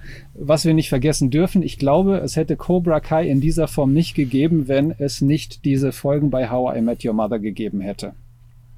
Die sind mir jetzt gar kein Begriff. Nee? Nee. How I Met Your Mother, die, die Serie, die kennen Ja, ja, wir ja, ne? Aber und da gibt es ja. eine, eine Folge und da geht es, dass, dass Barney seinen Geburtstag feiern möchte. Und seine Freunde möchten ihm ähm, ähm, sozusagen eine Wunschliste ermöglichen. Und er hat so eine ganze Liste, was er irgendwie erlebt haben möchte. Und ein Punkt ist, den echten Karate-Kid mal treffen. Ralph Macchio. Und das machen sie, und das machen sie, Moment, ja, das machen sie möglich. Ähm, Und dann bringen sie quasi, er ist dann in seinem Raum mit seinen Freunden und hinter ihm dann ist auch so ein, so ein kleiner Clown, der da äh, auch da irgendwie zur, zur, zur Entourage gehört, der so ein bisschen für Unterhaltung sorgen soll. Ähm, und dann äh, kommt dann Lilly und sagt, okay, und hier jetzt dein, dein großes äh, Geschenk, weil das, ihn wolltest du ja immer schon mal sehen. Hier ist er, leibhaftig. Der Karate Kid, Ralph Macchio. Der spielt sich selber. Der kommt dann rein und Barney, Nein, den meine ich doch gar nicht. Das ist nicht der Karate Kid. Für mich ist Karate Kid natürlich Johnny Lawrence.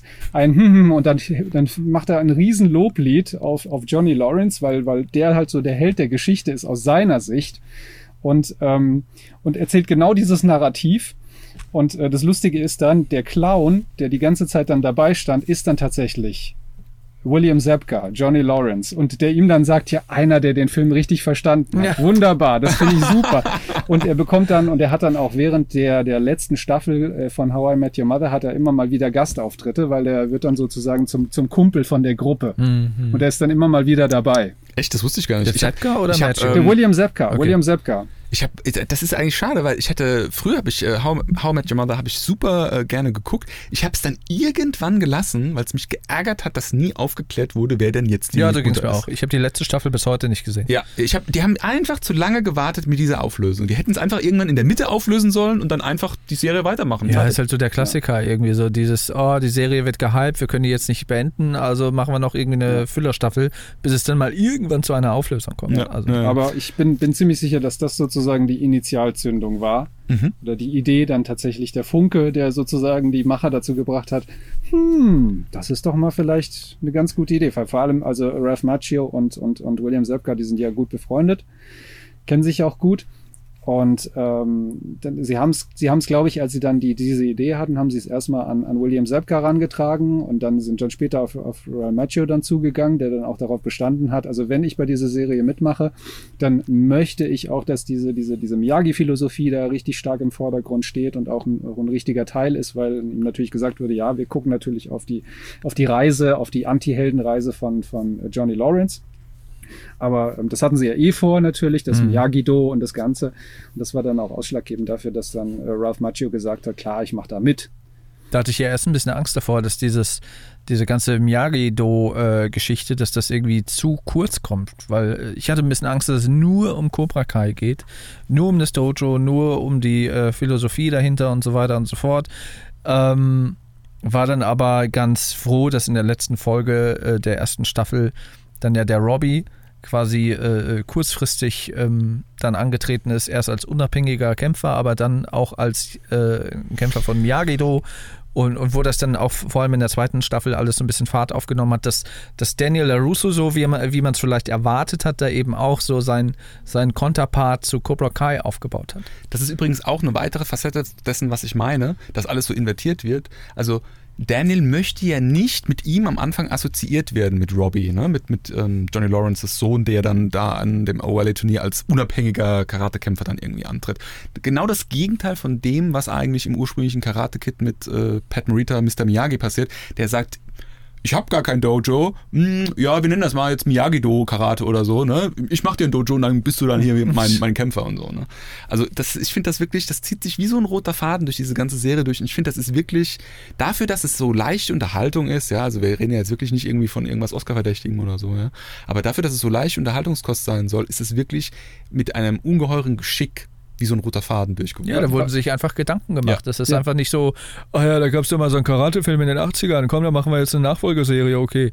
Sondern die Macher haben sich schon damit auseinandergesetzt und sind sehr liebevoll auch damit umgegangen, wie ich finde. Ja, und sie, sie, sie brechen ständig die Erwartungen, die du hast. Ja. Also wenn du, wenn du Miguel kennenlernst, ne, einer, der, einer der zentralen Rollen, ist er natürlich das Opfer und äh, äh sozusagen er ist quasi die Rolle, die die damals in dem Film ja Daniel LaRusso hatte. Ähm, mhm. Er wird ja quasi von, von, von Kyler und seinen Jungs, also das sind ja so diese, diese Schulbullies da, ne, diese, diese Pöbler da, Schulhofschläger, äh, drangsaliert. Und du denkst, okay, ja, der wird halt jetzt diesen Werdegang nehmen und er wird halt stark werden und wird sich dann wehren und dann wird das und das passieren. Aber er entwickelt sich dann halt auch in eine Richtung, die man vielleicht nicht so vermutet oder er zeigt zumindest mal äh, mhm. Aspekte, ähm, was du nicht so vermutest. Andere Geschichte ist nämlich Robbie. Robbie wird ja eingeführt, also der Sohn von, von äh, Johnny Lawrence, zu dem er ja eigentlich keinen Kontakt hat. Äh, seit seiner Geburt irgendwie 16 Ja. Jahre irgendwie überhaupt keinen Kontakt, deswegen die sind sich auch beide ja nicht grün. Ähm, und äh, er wird ja eingeführt als so, ein- so ein kleiner, also so ein Kleinkrimineller. Ja. ja also ein richtig gewiefter äh, Mistkerl, äh, der da versucht, irgendwie den, den Vorteil äh, für sich Das- dann rauszuholen. Das Und ist einer der wenigen Kritikpunkte, die ich habe. Das ging mir zu schnell, dass der diesen Turn gemacht hat. Von ich bin hier der Kleinkriminelle, der sich von allen irgendwie manipulieren lässt, zu oh, ich bin jetzt hier der neue Karate-Kid. Ja, also sagen wir mal so, er hatte ja mit Dan Daniel äh, dann ein, eine, eine, eine tatsächlich eine Vaterfigur gefunden, die er ja so auch nie hatte und die, die mir gefehlt hat. Also er, deswegen waren seine, sag mal, seine männlichen Vorbilder waren eben seine, seine kriminellen Kumpels, die ihm da in irgendeiner Form eine Orientierung und Halt gegeben haben. Und jetzt hat er halt jemanden da getroffen, der irgendwie ganz anders an die Sache rangeht. Der hatte ja eine ganz andere Intention. Er wollte ja seinem Vater, Johnny Lawrence, eins auswischen, indem er äh, da quasi A bei seinem Erzfeind äh, Daniel LaRusso zunächst arbeitet und ihm äh, dann äh, noch äh, Karate beibringen lässt. Ähm, das war ja erst seine Intention und hat dann natürlich gemerkt, so, ist ja gar nicht so übel hier. Was mich auch gestört hat, war die Besetzung. Der ist, äh, der Robbie Keane wird gespielt von Tanner Buchanan. Der ist mir einfach zu untersetzt. Das, das, sah- das sah immer, wenn der Karate gemacht hat, dadurch, dass der so klein ist, sah das aus wie, als ob der zwölf war für mich immer. Der hatte so kurze Arme, so Ja, kurze ja. Beine. Ich fand den nicht so, ich hätte mir da jemanden gewünscht, der so ein bisschen mehr so anmutet wie der Ralph Macchio in jungen Jahren. So ein, aber so das war auch ein dünner Junge. Der war, ja, aber Aber der ja, war aber groß, es, das hat es nicht so gedrungen gew- gewirkt. Aber ich, Mhm. ja, ich finde es jetzt nie, nicht, nicht so schlimm, aber gu- gut, Sam ist ja jetzt auch nicht quasi die, die, die super äh, Gärtenschlanke und die hochgewachsene, sondern Mhm. die ist ja auch ein bisschen, bisschen gestaucht von ihrer, von ihrer Physiognomie, wenn man so sagen kann. ne? Also wenn du es jetzt mit beispielsweise mit, mit Tori vergleichst, also Peyton List, Mhm. die die spielt, ähm, aber ja, okay. Also ich finde, ich finde es aber ein ganz schöner Bruch, weil wenn du denkst so, ach, die sieht ja so ein bisschen eher gedrungener aus und aber die kann auch richtig austeilen, wenn sie muss. Und das sind dann auch so, so diese schönen äh, What the fuck Momente, äh, die die Serie ja auch bietet. Da sind richtig tolle so What the fuck Momente drin. Das hat sich ja dann auch herauskristallisiert. Du hast gerade den Anthony, den, den, äh, das jüngste Kind von Daniel angesprochen. Da merkst du halt auch ganz schnell, wer so das Lieblingskind von Daniel ist. Und das ist natürlich Sam, weil ähm, Daniel hat ihr ja dann auch irgendwann Karate beigebracht und so weiter und so fort. Das steht dann aber erstmal nicht mehr so im Vordergrund. Man sieht nur in so Rückblenden, dass die da mal zusammen trainiert haben und so weiter und so fort. Da merkst du halt schon so, von wem es kommt. Und das ist auch wieder das, was, was ich meine. Ne? Also er ist kein Held. Er hat ein Lieblingskind, was ja eigentlich ein, ein strahlend weißer Paladin in so einer Heldenreise gar nicht haben dürfte. Ja? Er unterscheidet zwischen ja, mein, mein dicker Sohn, der kein Karate macht, doof, und hier meine coole Tochter, die beliebt ist, hübsch aussieht und halt Karate-Talent hat. Ja? Also das, äh, das, sind, das sind diese ganz vielen Facetten, wo dann so Abstufungen drin sind, wo, wo ich sage, da hat sich wirklich jemand hingesetzt, so ans Zeichenbrett und hat sich richtig Gedanken gemacht und hat das einfach mal von Anfang bis Ende durchkonzipiert. Und dann haben sie es umgesetzt. Toll.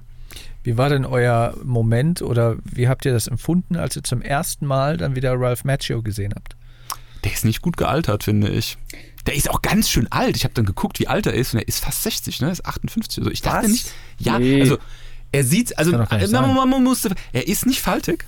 Er ist nicht faltig. Also er sieht jetzt nicht so faltig aus, wie ein Mann in seinem Alter aussehen kann. Aber irgendwie sieht er trotzdem aufgedunsen oder irgendwie, er sieht Wobei- komisch aus. Wobei du hast recht, er ist tatsächlich, glaube ich, fast 60, weil äh, 89, als er Karate Kid 3 gedreht hatte, da war er 27. Und ähm, auch ein lustiger Aspekt, ich glaube, in, de in dem Film hat er ja dann eine andere Freundin, ne? äh, also in dem dritten Teil. Und die Schauspielerin war damals 16. Und da mussten die, da mussten die Drehbuchautoren extra ein paar romantische Szenen sozusagen entschärfen, weil ein 27-Jähriger, der im Film ja eigentlich einen 18-Jährigen spielt, und eine 16-Jährige, die können jetzt so vor der Kamera ja nicht so rummachen, wie man das halt sollte. Ja, ja, ja. Und äh, ja, also Fun Fact. Aber äh, das, das sagt zumindest aus, dass er für sein Alter sah immer schon sehr, sehr jung aus. Und wenn du sagst, ja, er geht tatsächlich auf die 60 zu. Mhm. Und so, das, so sieht er nicht aus. Auf ich kann das Fall, schlecht nee. beurteilen, weil ich, wie gesagt, ich kenne seine Auftritte schon aus How I Met Your Mother. Also da habe ich ihn dann zum ersten Mal gesehen. Und natürlich ist es so ein kleiner Schock für, weil du hast ihn natürlich als diesen schlachsigen jungen Mann da in, in Erinnerung mit einem Babyface. Ja. Und ähm, Er hat ja das- ausgesprochenes ja, das, Babyface Das auch. siehst du schon, aber du siehst immer noch, dass er, also er ist, er ist schon ein junger Typ. Also der würde jetzt so, wie er, wie er jetzt ausschaut, der könnte auch als noch als Mitte 30, Mitte, Ende 30 durchgehen. Mhm. Und äh, äh, das, aber ja, man, man. Weil ich war, ich war schon ein bisschen geflasht, weil ich musste erstmal, ich habe erst gedacht, so, was? Ist der das wirklich? Ich habe ihn erstmal fast nicht erkannt. Also man sieht es irgendwie an der, an der Augenpartie irgendwie. Ich, nee, das ist der, ja klar, das muss der ja sein. Ich meine, wer sonst? Ähm, aber ich glaub, da. trägt doch ein Toupet. Das hat mich schon ein bisschen mhm. Keins? Nee, ich habe hier ein Bild vor mir liegen, da, also nee. Ähm, ich war schon ein bisschen geflasht. Also ich brauchte erstmal einen Moment, um ihn wiederzuerkennen, weil ich gedacht habe, krass. Also der William Sepka ist auf jeden Fall besser gealtert, finde ich. Es ist zwar ein bisschen. Findest du nicht? Nein, also ich finde, ganz der sicher ist, nicht. Der ist zwar ein bisschen faltiger, aber er ist jetzt im Alter der attraktivere Mann.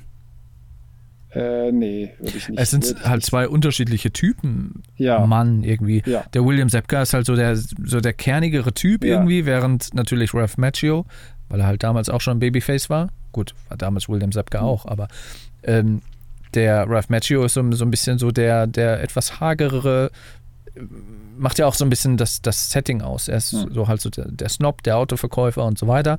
Äh, wobei halt der Sepka kommt da schon so ein bisschen kerniger irgendwie rüber, Ja. was, was, was das vielleicht äh, ausmacht, was du gerade beschreibst. Aber so der erste Gänsehautmoment ist tatsächlich, als, als ähm, Daniel dann wieder sein, äh, sein äh, Do, oder wie nennt man das? Do. Gi. Ja. Sein Gi, sein, Sein Gi, Gi. genau, sein, sein Gi anzieht, sein äh, äh, Stirnband anlegt und dann die Kata-Übungen anfängt und dann die Musik dazu, das war so der erste Gänsehautmoment für mich dann Mhm. in der Serie.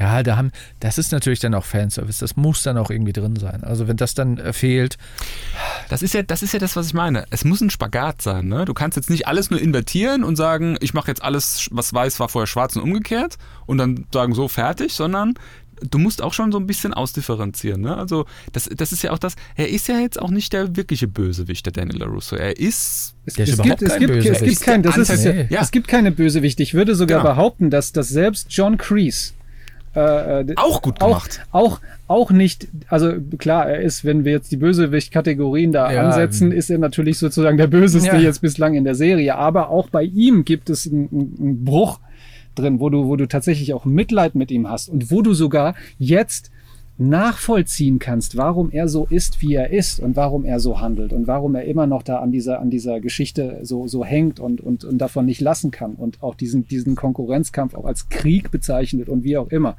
Also du lernst es zu verstehen. Du musst es nicht gutheißen, aber ähm, du merkst, es, es, wie du schon sagtest, es sind mehrere Schichten. Es sind wirklich mehrere Schichten. Es wird halt von jeder Figur nicht nur das Äußere betrachtet, so wie das im Karate Kid 1 war, sondern es wird auch in jede Figur hineingeguckt. Was geht in der Figur vor? Ne? Auch bei Kreese wird das so gemacht. Ne? Auch so dieses ganze Kriegs äh, äh, PST Ja. oder wie es heißt, äh, Post-Traumatic Stress Disorder. Ähm, das spielt alles eine Rolle. Das wird alles berücksichtigt. Ne? Da wird, da, da wird darauf Rücksicht genommen, dass das da ist. Ja. Ja, das ist Ja. ein Veteran, der hat Krieg erlebt. Es gibt Gründe, warum er eine, eine, eine, eine negative Persönlichkeit hat oder warum er so ist, wie er ist. das kannst du natürlich nicht alles in dem Film in den 80ern aufgreifen. Das war auch gar nie die Intention, weil darum, Nee. da ging es um Karatefilm und Popcorn-Kino. Ja, Ja. eben so Filme hat man damals ja. Ja. auch in der Form so gar nicht gemacht. Ja, also das ist jetzt auch wieder so ein Ding, das hat man ja in der Vergangenheit jetzt schon öfter im Podcast. Du hast ja heute einen ganz, ganz anderen Anspruch. Auch das, was du gerade gesagt hast, dass es keinen richtigen Bösewicht mehr gibt. Das ist ein meiner Meinung nach erst relativ modernes, jetzt gerade so zeitgenössisches äh, Thema, dass das jetzt auch was ist, was man in einer Serie, in einem Film, in einer Geschichte, egal was es ist, in einem Buch, auch machen kann, womit die Leute heutzutage sich zufrieden geben und sagen, ja, das, das ist die Realität, das ist so, wie es wirklich ist. Es gibt kein Schwarz und kein Weiß, es gibt kein Gut und kein Böse. Die Menschen haben alle irgendwie ihre, ihre, ihre Ambitionen oder ihre Ziele, ne, nach denen sie agieren und manchmal ist es gut, manchmal ist es schlecht. Und genau so spiegelt sich das hier auch wieder. Ne? Ähm, genauso ist es übrigens, hat man auch schon tausendmal drüber gesprochen, ähm, bei Adventure Time. Genau das gleiche Phänomen. Oder auch zum Beispiel bei äh, Dragon Ball. Bei Dragon Ball ist es ja am Ende immer so, der Bösewicht ist am Schluss dann immer der Freund von der Hauptfigur. Ja, die, die freuen sich immer am Schluss an und eigentlich ist dann der Böse irgendwann auch ein guter. Ja? Ich fand es auch schön in der Serie, dass äh, vor allem Daniel und, und, und Johnny diese Dynamiken, dass sie sich dann mal wieder näher kommen und dann mal wieder irgendwie hassen irgendwie und dann, gefühl, dann gefühlt wieder fast versöhnen. Zweite Staffel bei Mexikanern. Ne? Ich, ich, fand, ich fand den Dialog so lustig, als äh, irgendwie es hieß, okay, trinken wir noch einen und der Johnny sagte, das letzte Mal, als ich mit Daniel in die vierte Runde gegangen bin, hatte ich seinen Fuß im Gesicht und so und, und wo du dachtest so, ey, krass, das Ne? Aber dann kommt wieder die Wendung mit dem großen Finale in der zweiten Staffel, wo sie sich dann wieder komplett äh, so weit wie es geht auseinandertreiben und und, äh, Und wer ist schuld? Sam. Stimmt. Es ist ganz oft ist Sam schuld. hm. Also zumindest mal ist sie, ist sie, ist sie daran beteiligt, dass irgendwelche Beziehungen kaputt gehen oder sich irgendwelche Leute vermöbeln oder wie auch immer. Es ist meistens hat sie was damit zu tun, ob indirekt oder, oder, Ja. oder direkt. Und das kehrt sich auch manchmal alles so ein bisschen um, vor allem bei, bei dem Miguel und bei dem Robbie, die halt so ein bisschen auch so die, ich sag mal so, die, die gegenwärtigen jüngeren Zuschauer irgendwie abholen äh, sollen und wollen, ähm, dass die sich auch immer wieder so, so, so umpolen von, von, denkst du, okay, Antagonist, okay, nee, der hat eigentlich doch gute Ambitionen, ist ja ein netter Junge, der Miguel. Der Robbie hat eigentlich Dreck am Stecken, aber es hat jetzt irgendwie so die, die strahlende weiße Weste offenbar, was sich halt aber dann, wie gesagt, vor allem spätestens am Ende der zweiten Staffel komplett alles negiert. Und äh, das macht das Ganze halt so interessant. Manchmal auch ein bisschen enttäuschend, weil du denkst so, okay, jetzt hat er es geschafft. Ah, ist ja eigentlich ein netter Dude. Und dann irgendwie denkst du so, ach du Scheiße, nee, oh, was ein Depp. So Ja. genauso, also so geht es dir bei jedem Charakter. Auch bei, bei Daniel irgendwie. Du denkst, okay, das ist eigentlich so der, der Strahlemann, der Held von früher. Der muss es doch jetzt mal irgendwie auf die Reihe kriegen. Und dann scheitert er aber und abermals, äh, vor allem mit dem Yagido in der zweiten Staffel, da irgendwie neue Mitglieder ranzukarren und so weiter, wo er dann immer wieder übertrumpft wird, dann auch von, von, von Johnny bei dem, bei dem, äh, bei diesem Fest, wo er da schon die Intention hat, okay, wir machen jetzt hier eine Inszenierung, so wie Okinawa äh, Karate auch sein soll, so sehr stimmungsvoll, sehr, sehr, ähm, wie sagt man, ähm, ähm, mythologisch angehaucht irgendwie Esoterisch. esoterisch. Und dann kommt, äh, dann kommt Johnny Lawrence und, und zieht da voll die Show ab. Und ähm, das ist so, das ist so der Punkt, wo ich mir denke, ah, Daniel, so wird das aber auch nichts.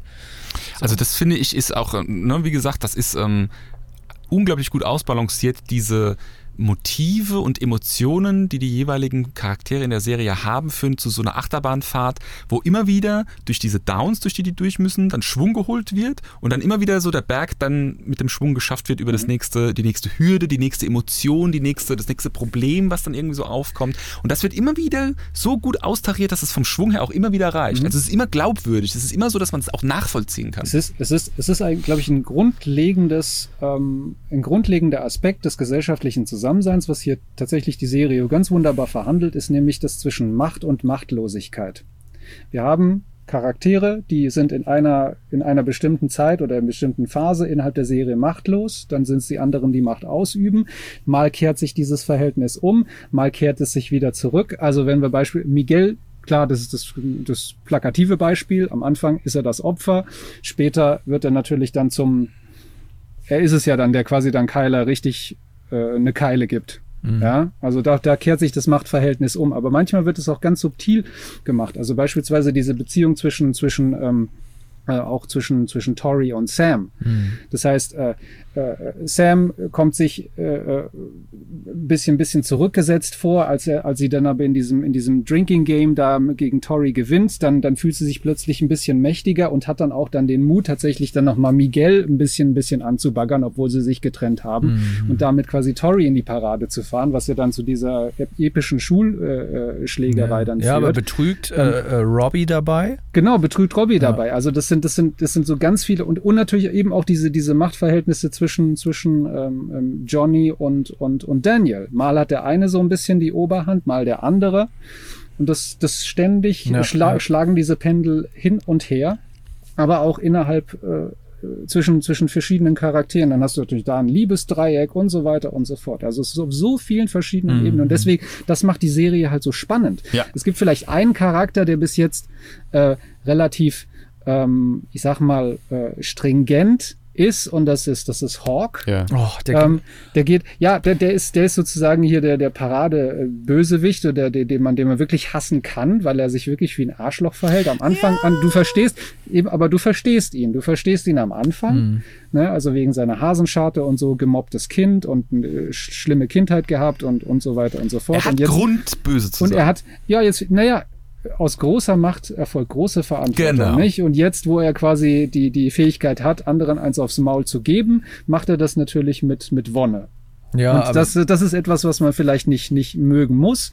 Man kann es nachvollziehen, aber er äh, innerhalb dieser, dieser Entwicklung vom, vom Opfer zum, zum Täter äh, ist nicht viel passiert. Also er ist immer noch quasi Täter. Er ist immer noch einer der, ein, so ein richtiger Rabauke, ein Schläger. Ja. Wohingegen du bei allen anderen Charakteren sind dann immer mal wieder solche Ja, Brüche, solche ja. Wellenbewegungen, wie Genau. du das auch, auch äh, beschrieben hast. Er ist da relativ konsistent. Und ich weiß, ich bin gespannt, was jetzt die dritte Staffel äh, dann bieten kann, auch in Bezug auf seinen Charakter. Ja. Wenngleich er ja auch kurz so sein. äh, Da wurde aber auch so ein bisschen gespielt damit in der zweiten Staffel gegen Ende, wo er so fast seinen äh, Redemption-Moment bekommt, wo äh, sich hier ähm, äh, Party. wie heißt der, Dimitri und, und äh, Hawk da auf der Couch sitzen und äh, Dimitri angefangen, ja, hast den neuen Doctor Who-Trailer gesehen? So, ach, so, Nerd-Scheiß, stehe ich nicht drauf. Und irgendwann sagte er, ja, ja, was? Das ist jetzt eine Frau? Okay, krass. Wo er dann so wieder sich auf, auf, auf eine Ebene mit dem Dimitri äh, begibt, aber dann wieder zurückkehrt. So, du denkst so, okay, ist das der Moment, wo, wo sie wieder sich versöhnen, aber nee. Nee, dann schüttet er ihm da den Becher über den Kopf. Ja, ja. Ja. Und aber auch die Entstehungsgeschichte von ihm spiegelt wieder das, was ich vom, am Anfang gesagt habe. Er lebt ja, also er verwandelt sich ja in diesen Bösewicht deswegen, weil er ja praktisch nach diesen Grundsätzen von Cobra Kai lebt. Ne? No Mercy, ich habe es jetzt schon gar nicht mehr präsent. Wie war es nochmal? No, strike first, Strike first, strike hard, no, mercy. Genau. Also und das hat er ja verinnerlicht. Danach lebt er ja. Das ist seine Lebensdoktrin. Ja? Und dadurch wird er ja wiederum zum Bösewicht. Also ist ja eigentlich der Urheber, ne? der Imperator in, der, in dem Sinne dann wieder gesprochen, ist ja der Johnny, weil der derjenige ist, der ihm diese Leitsätze dann wiederum vorgibt. Ja, Ah, Wobei er ist ja Darth Vader. ja, ja, genau. Erst Darth Vader und Kreese ist der Imperator. ja, ja, ja klar. Aber jetzt nur um, ne, wie, diese Entstehungsgeschichte. Andere Analogien verstehen wir einfach. ja, das, das ist einfach eine schöne Metapher. Deswegen, ja, das, das Ende, das Ende Staffel 2 ist quasi Empire Strikes Back am Ende. Von Cobra ja, Kai. stimmt. Ne? Von Cobra Kai. Ja, stimmt, stimmt, Wir sind jetzt stimmt. quasi an der Stelle. Stimmt, wir sind jetzt bei Empire Strikes Man Back. kann, man kann alles mit Star Wars vergleichen. Hallo? Ja, ist ja auch einfach. äh, Unter den, ja, unter den Klassiker. besten Lehrmeistern äh, in der Kinogeschichte äh, rangieren ja nicht umsonst Yoda und äh, Miyagi auf Top 1, Top 2. Also Ich habe letztens sogar ein T-Shirt gesehen, da siehst du Yoda, wie er mit so zwei Stäbchen die Mücke fängt. Ah, ja. Ja, also wie gesagt, absolut empfehlenswerte Serie. Äh, wir haben es gerade kurz angesprochen. Die Enden der Staffeln. Ich hatte kurzzeitig am Ende der ersten Staffel ein bisschen äh, meine Bedenken, was die zweite Staffel angeht, weil ich dachte, wenn jetzt jede Staffel irgendwie mit so einem, mit so einem All-Valley-Turnier und einem finalen Kampf endet, ist das auch ein bisschen lame. War dann aber beruhigt, als ich dann das Finale der zweiten Staffel gesehen habe, was auch, was es auch in sich hatte. Mhm. Also das fand ich auch, muss wohl auch sehr aufwendig gewesen sein, diese Schlägerei durch die ganze Schule zu choreografieren. Äh, da war ich ganz dankbar, dass das nicht wieder ein All-Valley-Turnier war. Und ähm, ja, wie steht ihr so zu den Finals? Also äh, sowohl was so den, den Kampf am Ende der ersten Staffel angeht, aber dann auch das Ende der zweiten Staffel mit äh, einem äh, mit einer Vorausschau, was in Staffel 3 kommen könnte? Also, ähm, ich muss leider sagen, ich finde alles an dieser Serie gut. Es tut mir so leid. Es ist ein Review, wo nur irgendwie am Schluss rauskommen kann, dass es gut ist. Ähm, ich fand die erste Staffel Finale großartig, hatte ich ja vorhin schon gesagt, dieses, dass am Anfang dieser Kranich-Kick kommt und dann die eigene Geschichte, toll, super. Ähm, auch dieser Typ, der da irgendwie so artistisch dann irgendwie die ganze Zeit so Salty schlägt und so weiter Ja. und so fort im, im ersten und der wird dann auch weggekickt, so auch super. Ähm, und ich fand auch jetzt ähm, die zweite Staffel in sich erstmal großartig, weil es ja halt sehr oft leider so ist, wenn du eine sehr steile erste gute Staffel hast, dass dann so gut wie immer irgendwie die zweite Staffel irgendwie so runterfällt von der Qualität, weil es einfach immer schwer ist, eine gute Leistung nochmal selbst zu übertreffen. Ich weiß jetzt nicht, ob ich so weit gehen würde zu sagen, die zweite Staffel ist besser als die erste, das jetzt vielleicht nicht, aber sie hat trotzdem ein unglaublich hohes Niveau, auf dem sie die Geschichte weiter erzählt. Sie schafft auch diese Wellenbewegungen oder Pendel hin und her schlagen, was wir jetzt schon mehrmals gesagt haben, weiterhin stringent das zu behalten. Und ich fand auch, was du eben gesagt hast, dass jetzt nicht mit einem All-Valley-Turnier in der zweiten Staffel aufgelöst wird, sondern mit was anderem und was dann auch nochmal einen Boden bereitet für eine dritte Staffel, dass man schon weiß, was da jetzt kommt, fand ich auch gut gelöst. Also ich bin allem zufrieden. Es tut mir leid, sagen zu müssen, aber die hat einfach wieder mal was befriedet bei mir, was ich in ganz, ganz vielen anderen guten Sachen in den letzten Jahren einfach vermisst habe. Allen voran Game of Thrones, wo der Schluss einfach so ein Mist war, einfach nur noch Trash am Schluss war. naja, gut, warten wir, wir- mal ab, wir wie die hatten achte Staffel Cobra Kai wird. Ich wollte gerade sagen, wir hatten auch schon äh, gute Game of Thrones äh, Staffelfinales. Also Ja, das stimmt. ja. von daher, Ja. aber gut, äh, ist ja auch ein bisschen Äpfel mit Birnen verglichen. Was, was meinst du, was ist in der dritten Staffel so Phase?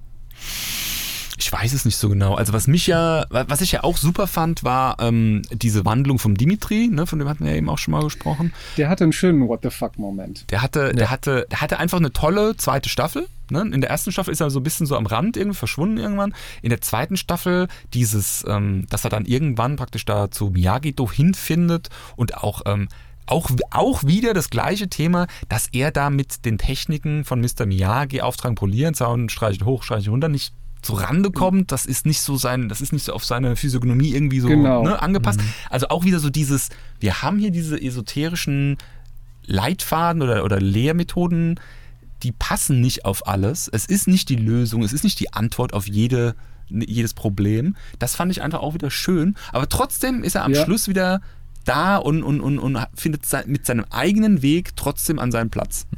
Ja.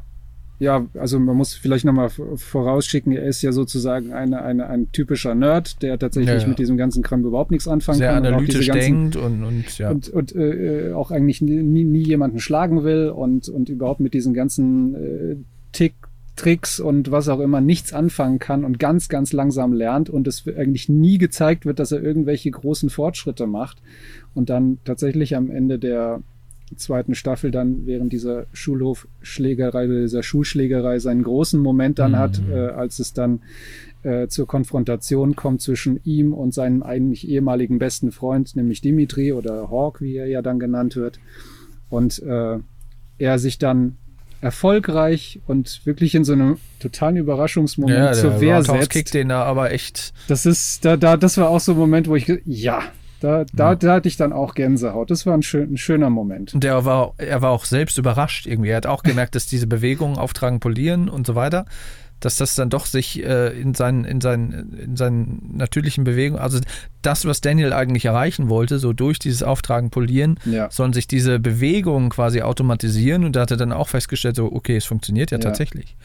Aber dieses Auftragen, Polieren, das ist auch ein wunderbares Beispiel, dass die Serie ja auch so gesprenkelt ist mit so, wo sie sich so ein bisschen auch, auch eigens auf die Schippe nimmt, Ja. nicht? Eben auch diese popkulturellen Referenzen, die wir ja alle mittlerweile kennen, Auftragen, Polieren, wo die Szene, wo, wo Miguel, äh, Miguel äh, im, im Cobra Kai Dojo da die, die Fenster putzt, äh, neben dem Büro von, von Johnny und ihn dann fragt, hier Sensei, äh, gibt es irgendeine bestimmte Art, wie ich jetzt hier die, die Fenster äh, putzen soll? Und der so, das ist mir doch scheißegal. Genau, das, das ist I das, don't give a shit. Wegwischen. Ne? Das, ist so Wegwischen, dieses- genau. Ne? Solche, solche Momente gibt's halt ganz viele. Und äh, das ist halt das Schöne äh, an, der, an der ganzen Geschichte. Ja. Oder auch, äh, genau, hatte ich ganz vergessen, dieser, dieser Handreibmoment. Ne? Es gibt ja im, am Ende von Ja, Karate das Kid war 1. großartig. Da habe ich so gelacht. Da habe ich so Wo- gelacht. Hab ich wo da. ähm, im, in Karate Kid 1 ist es ja so, da wird ja Daniel dann am Bein verletzt und muss dann äh, von, von Miyagi behandelt Ja, werden, ja. der das dann auf diese ganz esoterische Art macht, So indem er ja dann die Hände oder was das dann sein soll. Genau. Mit Wärme und Energien und nur super dann- esoterisch. Genau, und dann so. stellt er ihn so einigermaßen her und hier ist es halt dann die verletzte Schulter von, von Robbie, die äh, dann behandelt werden muss in irgendeiner Art und Weise. Und dann stellt sich dann halt Daniel dann vor ihn hin und fängt an die Hände zu reiben. Und du denkst, okay, jetzt kommt hier bestimmt irgendwas. Und dann sagt er, Hier äh, einen Arzt? Genau, ist hier ein Arzt. das ist ein super Bruch. Also, Ja, ja, also tolle, tolle, echt- also echt schöne schön. Lacher. Es sind auch schöne Lacher drin. Und, Ja. und eine, eine Geschichte, die will ich auch noch sagen, die ist auch eigentlich ganz witzig, weil die auf, auf, einer, auf einer anderen Ebene noch funktioniert, als die zusammen in der Bar sitzen, als äh, Mhm. Daniel und seine Frau und, und äh, Johnny und äh, Mrs. Diaz, die Daniels Frau ist übrigens die Schwester von Sheldon in äh, Big Bang Richtig- Theory. Richtig, richtig. Sheldons Sister. Kenn Ich, Stimmt. weil ich, äh, der, na, das Gesicht dachte ich, woher kenne ich das Ich Gesicht? auch. Ich wusste es nicht mehr. Ich auch. Aber ich habe Naja, brauchen und dann, genau, und dann, und dann, dann, und dann sind sie, dann gehen sie ja tanzen auf die Tanzfläche und die, die Mrs. Diaz zerrt dann auch Johnny auf die Tanzfläche und dann siehst du da, wie, wie äh, Daniel da schon da richtig am Abtanzen ist und dann macht Johnny eine Bemerkung und sagt hier, ja, kein Wunder, dass er tanzen kann. Und das ist eine schöne Reminiszenz, weil Ralph Macchio hat nämlich tatsächlich mal mitgemacht bei diesem äh, Dancing with the Ja, Stars. stimmt, das habe ich auch gelesen in der Recherche. Das war Stimmt, richtig stimmt, gut, stimmt. ja. Das und das also- war, das war so ein kleiner, kleiner Seitenhieb. Und also, wie gesagt, es sind so viele, so viele kleine Sprenkel, die da drin stecken. Und deswegen, deswegen auch macht die Serie Spaß. Ja, und ja. wie gesagt, weil sie auch viel, viel äh, parallelisiert. Also du hast manche, manche Einstellungen sind exakt wie, wie in dem, wie in dem, wie in dem Mhm. Originalfilm, beispielsweise, wo sich Sam und äh, Robbie, nee, Sam und äh, Miguel zu, bei, bei Golf and Stuff äh, sich verabreden, Mhm. also wo sie das, die, das erste gemeinsame Date haben, Mhm. nicht? Und dann diese, diese Golfanlage besuchen und da so ein bisschen Eishockey spielen und dann diese Passbildfotos von sich machen, so als verliebtes Pärchen, ist exakt das gleiche, was Daniel mit Ellie gemacht hat im ersten Film. Und die Einstellung, die Einstellung, wie, wie der, der, der Establishing Shot von diesem äh, Golf and Stuff, wo du das Schild siehst, Ja, was sich so genau. dreht, ist exakt die gleiche Kamerafahrt wie äh, aus dem Film. Ja, ja. Also solch, solche Sachen, die, die, auf, die, auf, die auf diesen unterbewussten Ebenen auch funktionieren. Ich nehme mal an, also wenn du äh, den, den Film jetzt gerade vor kurzem gesehen hättest und das dann siehst, dann denkst du, oh ja, das ist ja total kopiert. Aber für dich, wo es lange zurückliegt, du hast dann trotzdem so das Gefühl so, ach ja, ich glaube, ja, das, das kenne ich irgendwie. Und, ne? Mhm. Ja, ja, also das, das auf jeden Fall. Ja, das ist, der geht so liebevoll irgendwie damit um. So, es ist nicht so plakativ, es ist nicht so, so wie J.J. Abrams Star Wars Ich macht. wollte es gerade sagen. Perfekte Überleitung. Ne? Und, und es ist, es ist immer mal, wird so ein bisschen eingestreut, ohne dass es irgendwie zu sehr so in your face ist oder so. Ja, wir müssen bei jeder Gelegenheit, die uns bietet, irgendwie ein Fanservice-Element unterbringen, wie bei Star Wars. Sondern es wird immer dann gemacht, wenn es irgendwie Sinn gemacht hat und wenn es irgendwie schön war. So, so ein Moment, wo du denkst, ach ja, früher. So, und da hätte mal irgendwie Abrams in die Schule gehen müssen. Äh, da wäre vielleicht auch Star Wars besser, ge- äh, besser geworden, so was so ja. modernes Writing angeht. Ja. Und ähm, ja, ich fand den Kampf am Ende der ersten Staffel auch nicht schlecht und schön und auch dramatisch. Äh, fand irgendwie so diesen, diesen, diesen Trick mit dem, mit einer, einer Hand, Handstand und dann mit beiden Beinen kicken. Da dachte ich, das hätte nochmal eine größere Bedeutung, weil es ja auch so ein bisschen vorgeshadowed wurde. Aber Ähm. auch hier wieder schön ähm, gemacht. Das ist was, was er sich selbst beigebracht hat beim Skateboardfahren. Ja? Das ist nichts, was ihm sein Lehrmeister gesagt Also, er hat ihm zwar gesagt, das geht, aber er hat ihm nicht gezeigt, wie, das, wie, das, wie er das machen muss. Ne? Also, hier der Kranichkick, das war ja was, das hat Mr. Miyagi Daniel gezeigt, ne? dass das so die Geheimtechnik ist. Das wurde von Robbie sozusagen selbst erarbeitet. Auch wieder eine, eine, eine schöne, ein schönes Spielen mit dieser alten Lore aus dem Karate Kids Film, finde ich an der Stelle. Mhm, auf jeden Fall. Ja, und das, das dann auch, weil ich habe auch erst gedacht, so, ach, klar, Robbie ist der Schüler von Daniel, so, da habe ich auch eigentlich, da bricht es wieder mit Erwartung, weil ich habe eigentlich gedacht, dass Robbie gewinnt. Hatte aber dann natürlich doch nicht so, so, so äh, antizyklisch dem, was man eigentlich erwartet hätte von Karate Kid. Ähm, gewonnen hat dann äh, Miguel, Miguel. Und äh, ja, das Finale der zweiten Staffel, das fand ich schon überraschend, weil ich dachte, okay, irgendwann merkst du dann so, okay, es kann jetzt nicht hier auf ein weiteres Turnier hinauslaufen. Zeittechnisch war ja auch noch längst kein Jahr vergangen bis zum nächsten All Valley Turnier. Und was sie dann da in der Schule veranstaltet haben, pff, mein lieber Schwan, also es war schon krass und es war auch schockierend, als dann Miguel von der Brüstung gefallen ist und da habe ich auch gedacht, okay, jetzt ist der Rücken durch, Genick durch, wahrscheinlich auch Genick gebrochen irgendwie. Man weiß nicht, was aus ihm wird, Ja, ich- ob er überlebt. Bin mal auf Staffel 3 äh, gespannt. Ich glaube, das werden sie intelligent lösen. Cool fand ich auch diese, ich weiß gar nicht, ob das die ganz letzte Szene war, ähm, dass sich dann am Schluss ja Ellie über Facebook irgendwie auf die, auf die Ja, ja. Freundschaftsanfrage Letzte meldet. Einstellung. Also das ist ja ganz klar, dass äh, Elizabeth Shue dann in, in der dritten Staffel wohl mitspielen wird, die ja Mhm. die Ellie in, in Karate Kid 1 gespielt hat. Übrigens ja auch äh, in ähm, Zurück in die Zukunft mhm. die Freundin war. Ja? Im zweiten Teil. Im zwei, richtig, im zweiten Teil, da wurde ja die Schauspielerin ausgetauscht. Das hatten wir in der DeLorean-Folge, glaube ich, auch Mhm. gesagt. Also da bin ich auch mal gespannt, da gibt es mit Sicherheit so ein Love Triangle dann nochmal hier mit äh, Daniel, äh, Johnny, Elizabeth Shue, die, die, Daniel ist ja verheiratet, ne? Also Ja, aber wäre das, Das- nicht das so vorhersehbar? Also wir, wir wissen ja schon, wir wissen ja schon ein bisschen mehr aus dem, aus dem Teaser-Trailer. ah, gibt es einen Teaser-Trailer? Es gibt einen Teaser-Trailer zu, zur gesehen. Season Nee, den hab ich 3. Also die ist, das ist eher so eine, eigentlich ist es ein Recap-Trailer, also der besteht so, ich sag mal, zu 90 Prozent aus Szenen aus den ersten beiden Staffeln und dann gibt's ein paar Einstellungen, die äh, auf die aus der dritten jetzt sind. Hm. Und ähm, da siehst du zum einen, ähm, was ja aber auch schon angeteased wurde in, in Staffel 2, nämlich als äh, Daniel das Okinawa-Buch in die Hand nimmt. Das heißt, er wird na, nach Okinawa gehen.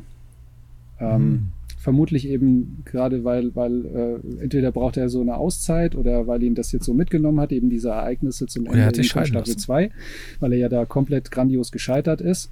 Ähm, das heißt, er wird in, in Okinawa sein. Du siehst eine, eine Trainingssequenz, wo ähm, er in seinem weißen Gi und ein, ein anderer Kämpfer in einem schwarzen Gi äh, Also du siehst es nur ganz kurz. Du siehst nicht, dass es Daniel ist. Du kannst auch nicht genau erkennen, wer der andere ist, aber der wird auf die Matte gehauen und dann siehst du Daniel auf dem Boden liegen. Das ist eine Naheinstellung, ähm, wo er auf der Matte liegt, zur Seite guckt und in dem Moment fällt so ein, ein dieses, dieses Kurzschwert was, äh, was hier, was hier, ähm, was äh, Raphael von den Ninja Turtles immer hat. Seigabeln sind Sei, Nicht diese genau. Gabeln, ja. ja. Genau, die fällt dann quasi neben ihm auf die Matte und äh, eine Stimme sagt etwas. Äh, und zwar, ich glaube, so nach dem Motto, do you really want to, to, to do this? Ah, doch, stimmt, du hast recht. Ich habe den gesehen, schon den So, Teaser-Trailer. ja, das ja, ist stimmt, ein, stimmt, es ist stimmt. ein Ich erinnere relativ deutlicher Hinweis darauf, dass Chosen äh, wieder auftauchen wird.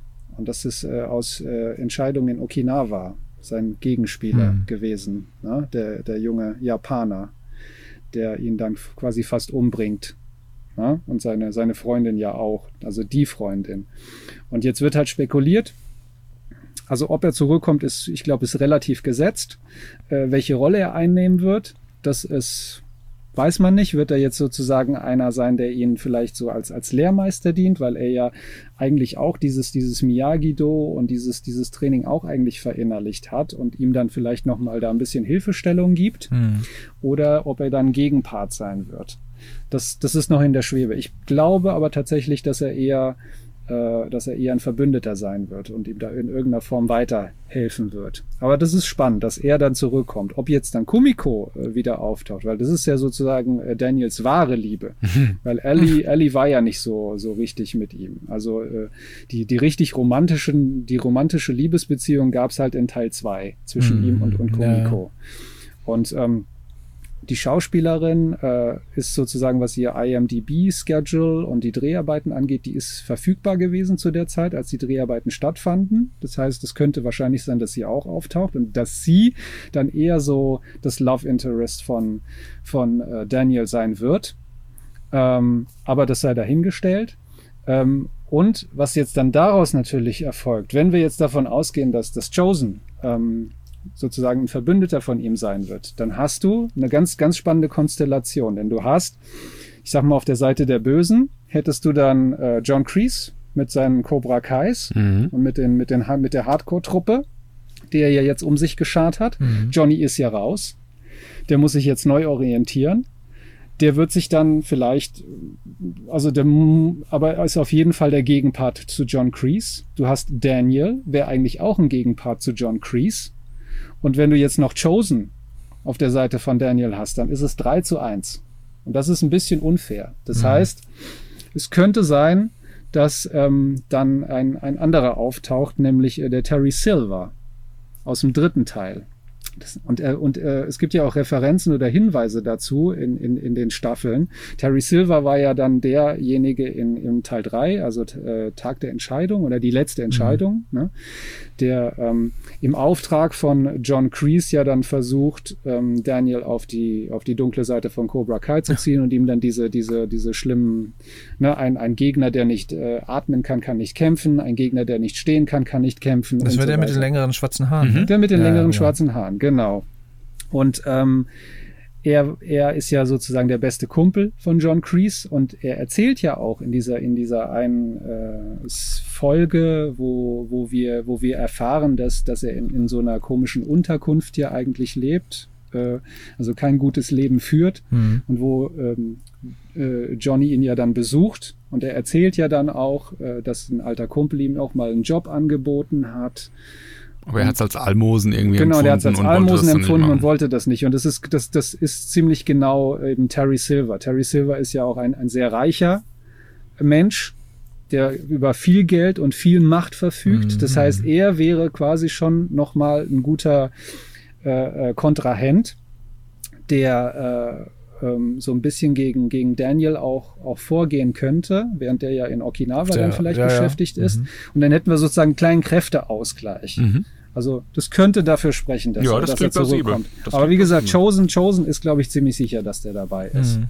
Also das klingt auf jeden Fall sehr das interessant. wird, das wird, das wird eine ziemlich spannende äh, dritte Staffel. Und auf Ellie, Ellie freue ich mich auch. Wobei William Sepka hat auch mal im Interview gesagt, dass wenn sie zurückkommen wird, wird sie jetzt nicht so tatsächlich so eine, so eine, so eine Nebenrolle oder so Love Interest sein sondern sie wird eine, eine, ziemlich eigenständige und eine überraschende Funktion haben innerhalb der Serie. Ich könnte mir schon vorstellen, worauf es hinausläuft. Sie ist ja Ärztin. Vielleicht hat es irgendwie was mit Miguel zu tun, Rehabilitation irgendwie. Sie ist oder? Kinderchirurgin. Sie ist mhm. tatsächlich Kinderchirurgin, spezialisiert halt eben auf, auf Verletzungen, bla bla bla, ja. alles, was mit Jugendlichen und Kindern zu tun hat. Ja. Das heißt, es könnte sein, dass sie da auch dann was mit zu tun hat. Ja. Warten wir mal ab, was äh, mit Miguel überhaupt ist. Ob der A überlebt Wahrscheinlich schon, wobei ich habe hier eine Liste mit, mit äh, den Schauspielern, wo halt auch die, die Haupt- und Nebenrollen stehen, wo jetzt äh, sowohl Miguel, Amanda, Samantha, Robbie äh, etc., wo die jetzt, also die einzigen, wo steht Hauptrolle erste bis dritte Staffel, ist halt bei Johnny und Daniel. Vielleicht ist es auch noch nicht ganz confirmed gewesen, wie auch immer. Äh, ist halt die Frage, ob Miguel überhaupt A überlebt und B, ob er nicht dann im Rollstuhl sitzt, etc. Das ist halt dann wirklich würde, würde passen zu dieser Serie. Also, wenn ich einer Serie das zutraue, dass er das gut hinbekommt, dann ist es Cobra Kai. Mhm. Was ist mit Robbie so, ne? Haut er ab? Also, wird ja angedeutet, dass er halt wegläuft? Was ist mit ihm so? Wie, wie, äh, wie kann er sich rehabilitieren? Wie kann er das wieder gut machen? Ähm, kann er es überhaupt gut machen? Was wird aus ihm? Geht er vielleicht dann doch zu Cobra Kai äh, und wendet sich dann von Daniel ab, weil aus Gründen? Ähm, also es bleibt spannend auf jeden Fall.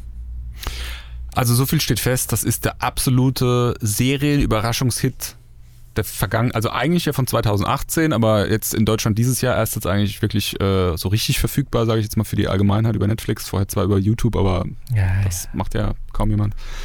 Ähm, super Überraschungshit für mich gewesen. Ja, ist auch in äh, der Netflix äh, Toplist da auch wir jeden Fall auch in den Top 10, Top 4, 5 irgendwo. Ich war gestern Abend zufälligerweise auf den Geburtstag eingeladen und habe dann interessanterweise, ohne dass ich ja irgendwie was zu gesagt habe, äh, zwei Gespräche mitbekommen, wo es genau um die Serie ging und äh, sich Leute daran erfreut ja, haben, dass sie das gerade ja. gucken. Und gut ja, die wird jetzt da ihren Durchbruch haben und wenn die mit der dritten Staffel äh, auch nochmal an die Erfolge anknüpfen kann, also es klingt auf jeden Fall sehr vielversprechend, auch mit dem, mit dem Cast, dann ist halt die Frage, wie lange melken die die Kuh dann? Also ist es dann vielleicht mit einer dritten Staffel getan oder kommt noch mal eine vierte? Das ist ja das uralte Serienproblem. Ja. Ne? Und das ist leider äh, eher modernes Phänomen, dass man heutzutage sagt, nee, die Kuh wird gemolken, bis äh, das Euter glüht. Ja. Also. also irgendwann ist die Geschichte natürlich ja dann auch mal erzählt und irgendwann kannst du oder, oder sind vielleicht die, das Material, was du als Reminiszenz irgendwie, äh, worauf du dich beziehen kannst, ist dann auch irgendwann mal, ist das Pulver auch mal verschossen. Wo, wenn dieser Moment eintritt, dass die Serienmacher dann hoffentlich sagen, okay, jetzt müssen wir da halt auch mal irgendwann einen Haken dran machen. Ja. Habt ihr, ich habe das gemacht, ich gebe es zu, habt ihr mal auf YouTube Karate-Kämpfe euch angeguckt, gesucht und angeguckt? Ich habe das direkt gemacht, als ich äh, damals äh, mit Cobra Kai angefangen habe, weil ich einfach, also ich bin einfach ein riesiger Fan von diesen durchchoreografierten Kämpfen. Ich gucke das unheimlich gerne an. Ich liebe das, wie das da dargestellt wird. Und ich habe ja absolut keine Ahnung, habe nie irgendwie einen Kampfsport gemacht. Ich nee, weiß nicht, wie das geht. Ich habe beim Boxen gemacht, aber das ist ja jetzt nicht so wie Karate. ähm, ich du liebe das. von einem Zwölfjährigen verprügelt. Und wurde von einem Zwölfjährigen verprügelt.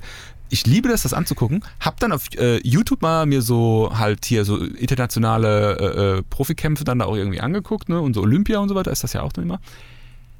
Macht das mal. Guckt euch das mal auf YouTube an, wie Karate in echt aussieht. Es ist so ein absolutes Jammerspiel. Das sieht so fürchterlich aus. Ja. Das ist ganz schlimm. Die stehen im Prinzip die ganze Zeit zwar so da, wie die dann am Anfang ne, so in Position gehen, aber dann machen die die ganze Zeit so Schattenboxen und deuten die ganze Zeit nur so Schläge an und, und, und der andere läuft dann immer nur so weg. Es sieht super grotesk aus. Irgendwann ja, ja, ein und reißt ihn zu Boden und das, da, das ja. ist dann irgendwann der Punkt. Ne? Aber das ist halt, das ist halt wie wenn du, wenn du jetzt halt Boxen vergleichst mit dem, was in Rocky halt gemacht wurde. Also. Ja. aber da würde ich fast noch sagen, da ist die Ähnlichkeit viel, viel naja, mehr also, bei der Realität also, also als bei Rocky Karate. hat nicht einmal die Deckung oben. Also wenn die, klar, die, die, hauen sich ja ständig einer aufs Maul und da wird nie die Deckung nach oben gezogen. Das muss natürlich spektakulär und plakativ aussehen. Eben, also ich glaube, Karate, Judo ist, glaube ich, noch schlimmer und dann kommt schon Ringen.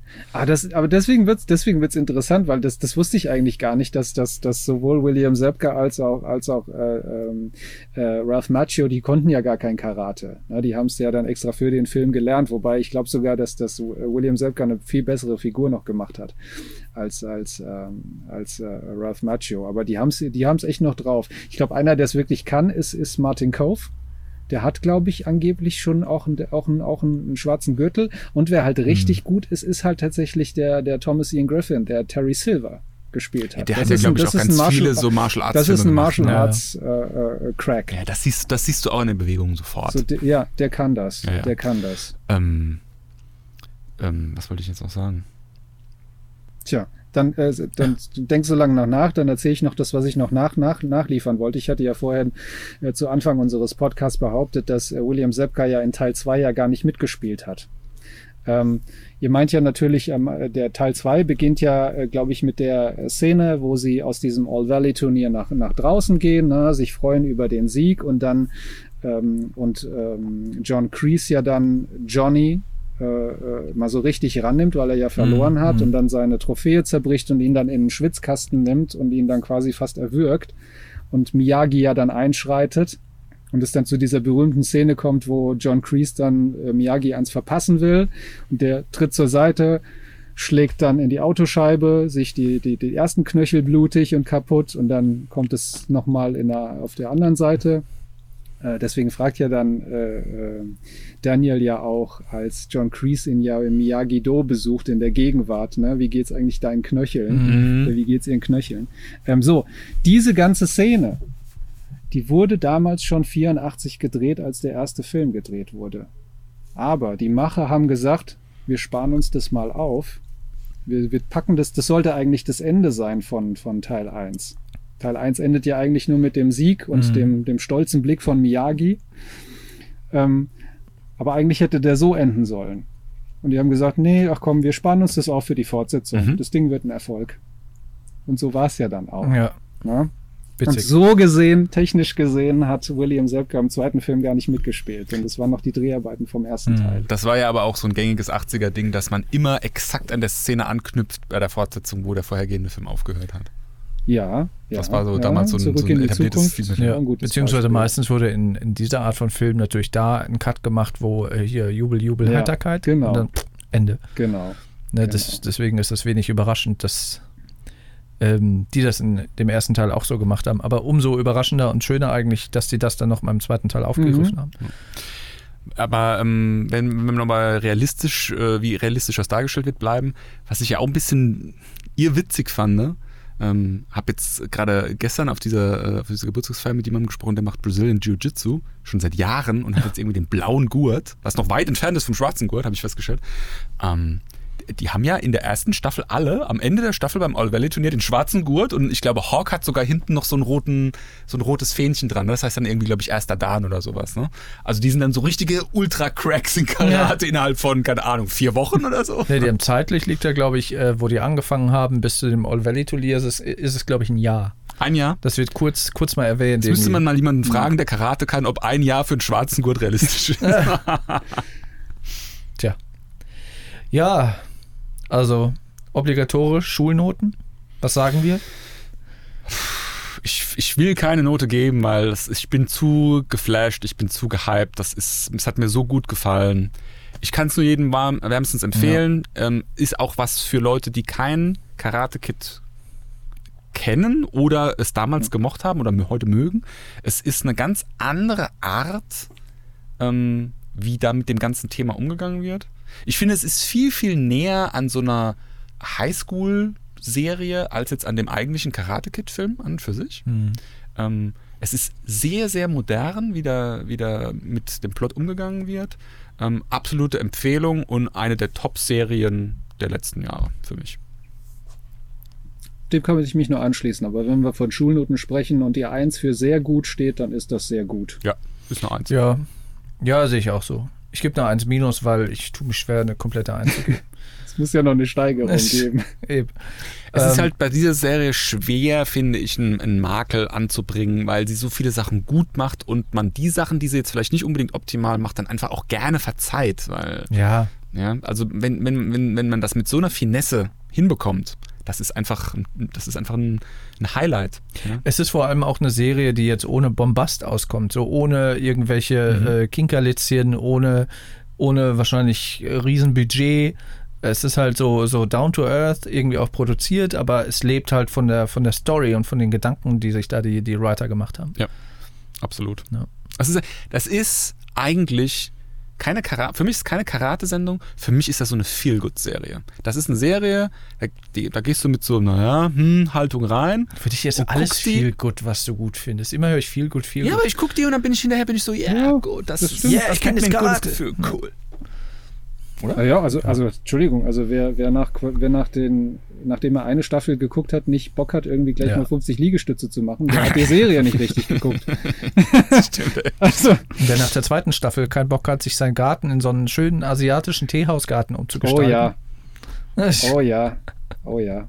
Naja, aber Tänzchen ich, macht ich, auf freu, ich freue mich auf jeden Fall. Aber wir wissen halt leider nicht genau wann. Ne? Also es hieß ja nur 2021, aber ob es jetzt Januar ist oder Oktober oder Dezember, ist halt leider noch nicht klar. ist natürlich auch die Frage, wo es dann ausgerollt wird. Ne? Ist es Ja, dann auch Netflix. Bei, ja direkt bei Net- Netflix dann. Ja, ja, Okay. bei dem. Weil die haben es die haben's ja quasi jetzt gekauft und die, die, die stecken ja jetzt da, die buttern jetzt auch da weiter rein. Ich wollte gerade sagen, also ich glaube, das war von Netflix ein super, super cleverer strategischer Schachzug, sich das Ding jetzt zu schnappen, wohl wissentlich, dass 1 und 2, äh, Staffel 1 und 2 richtig gut gemacht waren und dass 3 auf jeden Fall auch ein Erfolg sein würde. Ja? Und ich weiß nicht, was Google da gemacht hat. Also wenn die so eine Perle irgendwie für ihr, ihr, ihr, ihr Produkt, ihr Streaming-Produkt da haben, warum sie das jetzt hergegeben haben, mir absolut unerfindlich. Naja, gut, die gucken vielleicht auch auf die Abrufzahlen und sehen dann, okay, läuft auch nicht viel besser als die ganzen anderen Serien irgendwie. Und sagen dann, ja, gut, nimmt das halt, ne? Und Netflix reibt sich die Hände und denkt so, ha, ihr Idioten. Wir machen da Ja, jetzt gut. irgendwie, machen den Geldkoffer noch weiter auf und dann, äh, ja. Google Plus ist ja auch nicht, also ist nicht alles, was Google anfängt, äh, Nee. gleich zu, zu Gold. ich meine ne? nur, weil da, da, für mich steckt da unglaublich viel Potenzial drin und normalerweise sind die ja immer so, dass sie sagen, okay, wenn wir was haben, wo Potenzial drin ist, dann, dann wird dann auch richtig gebuttert. Ne? Die machen zwar oft den Fehler, dass sie irgendwo dann da reinbuttern, wo halt gar kein Potenzial drin steckt, wie Google Plus, aber naja. Ja, also wie gesagt, sind wir mal guter Dinge, hoffen wir, dass es alsbald soweit ist und wir jetzt nicht Als irgendwie Benedikt. als Beldig und wir nicht noch irgendwie ein Jahr oder so warten müssen, nächstes Jahr Herbst oder so, dass es vielleicht dann schneller geht. Ich weiß nicht, wie die Dreharbeiten äh, waren, wann die waren. Äh, Die waren, die waren äh, Dezember, Dezember 2019. oh, okay, dann müsste ja eigentlich ähm, ähm, demnächst, Anfang 21 vielleicht soweit sein. Also ich, ich könnte mir vorstellen, dass es vielleicht sogar noch dieses Jahr was wird. Also ich könnte mir vorstellen, dass Netflix Nee. da schon genau Nee, Bescheid nee, weiß. also 21 ist gesetzt. Ja, also ist das, das ist schon klar, dass es Okay. erst Ja. 21 äh, weitergeht. Also die werden ja wohl, werden ja wohl äh, nicht länger als ein Jahr für die Postproduktion und Schnitt und so weiter Ja. brauchen. Deswegen sind wir da mal guter Dinge. Gut, dann Toll. that's a wrap. Dann mach doch mal hier einen äh, Kranich-Kick auf unsere Social-Media-Kanäle. Kranichkick auf NFFS Podcasts, auf Instagram, TikTok, Snapchat und ähm, ich habe gelesen, man kann jetzt auch bald, gibt schon erst erste Tests dazu, Instagram Stories direkt auf äh, Facebook konsumieren. Das heißt, wir brauchen gar keinen Facebook-Quatsch machen. Das ist eh für alte Leute Facebook. Ja, das kann Ja. man doch jetzt schon. Also Also das ist dann automatisch, du musst gar nichts mehr machen. Also jetzt musst du das ja nur irgendwie einstellen und dann ist das dann einfach so, Hm, zack, okay. boom.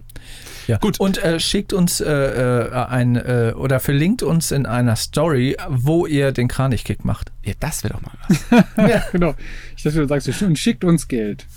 das auch, bitte. Ja, Gut. wir, äh, wir danken Christoph natürlich wieder.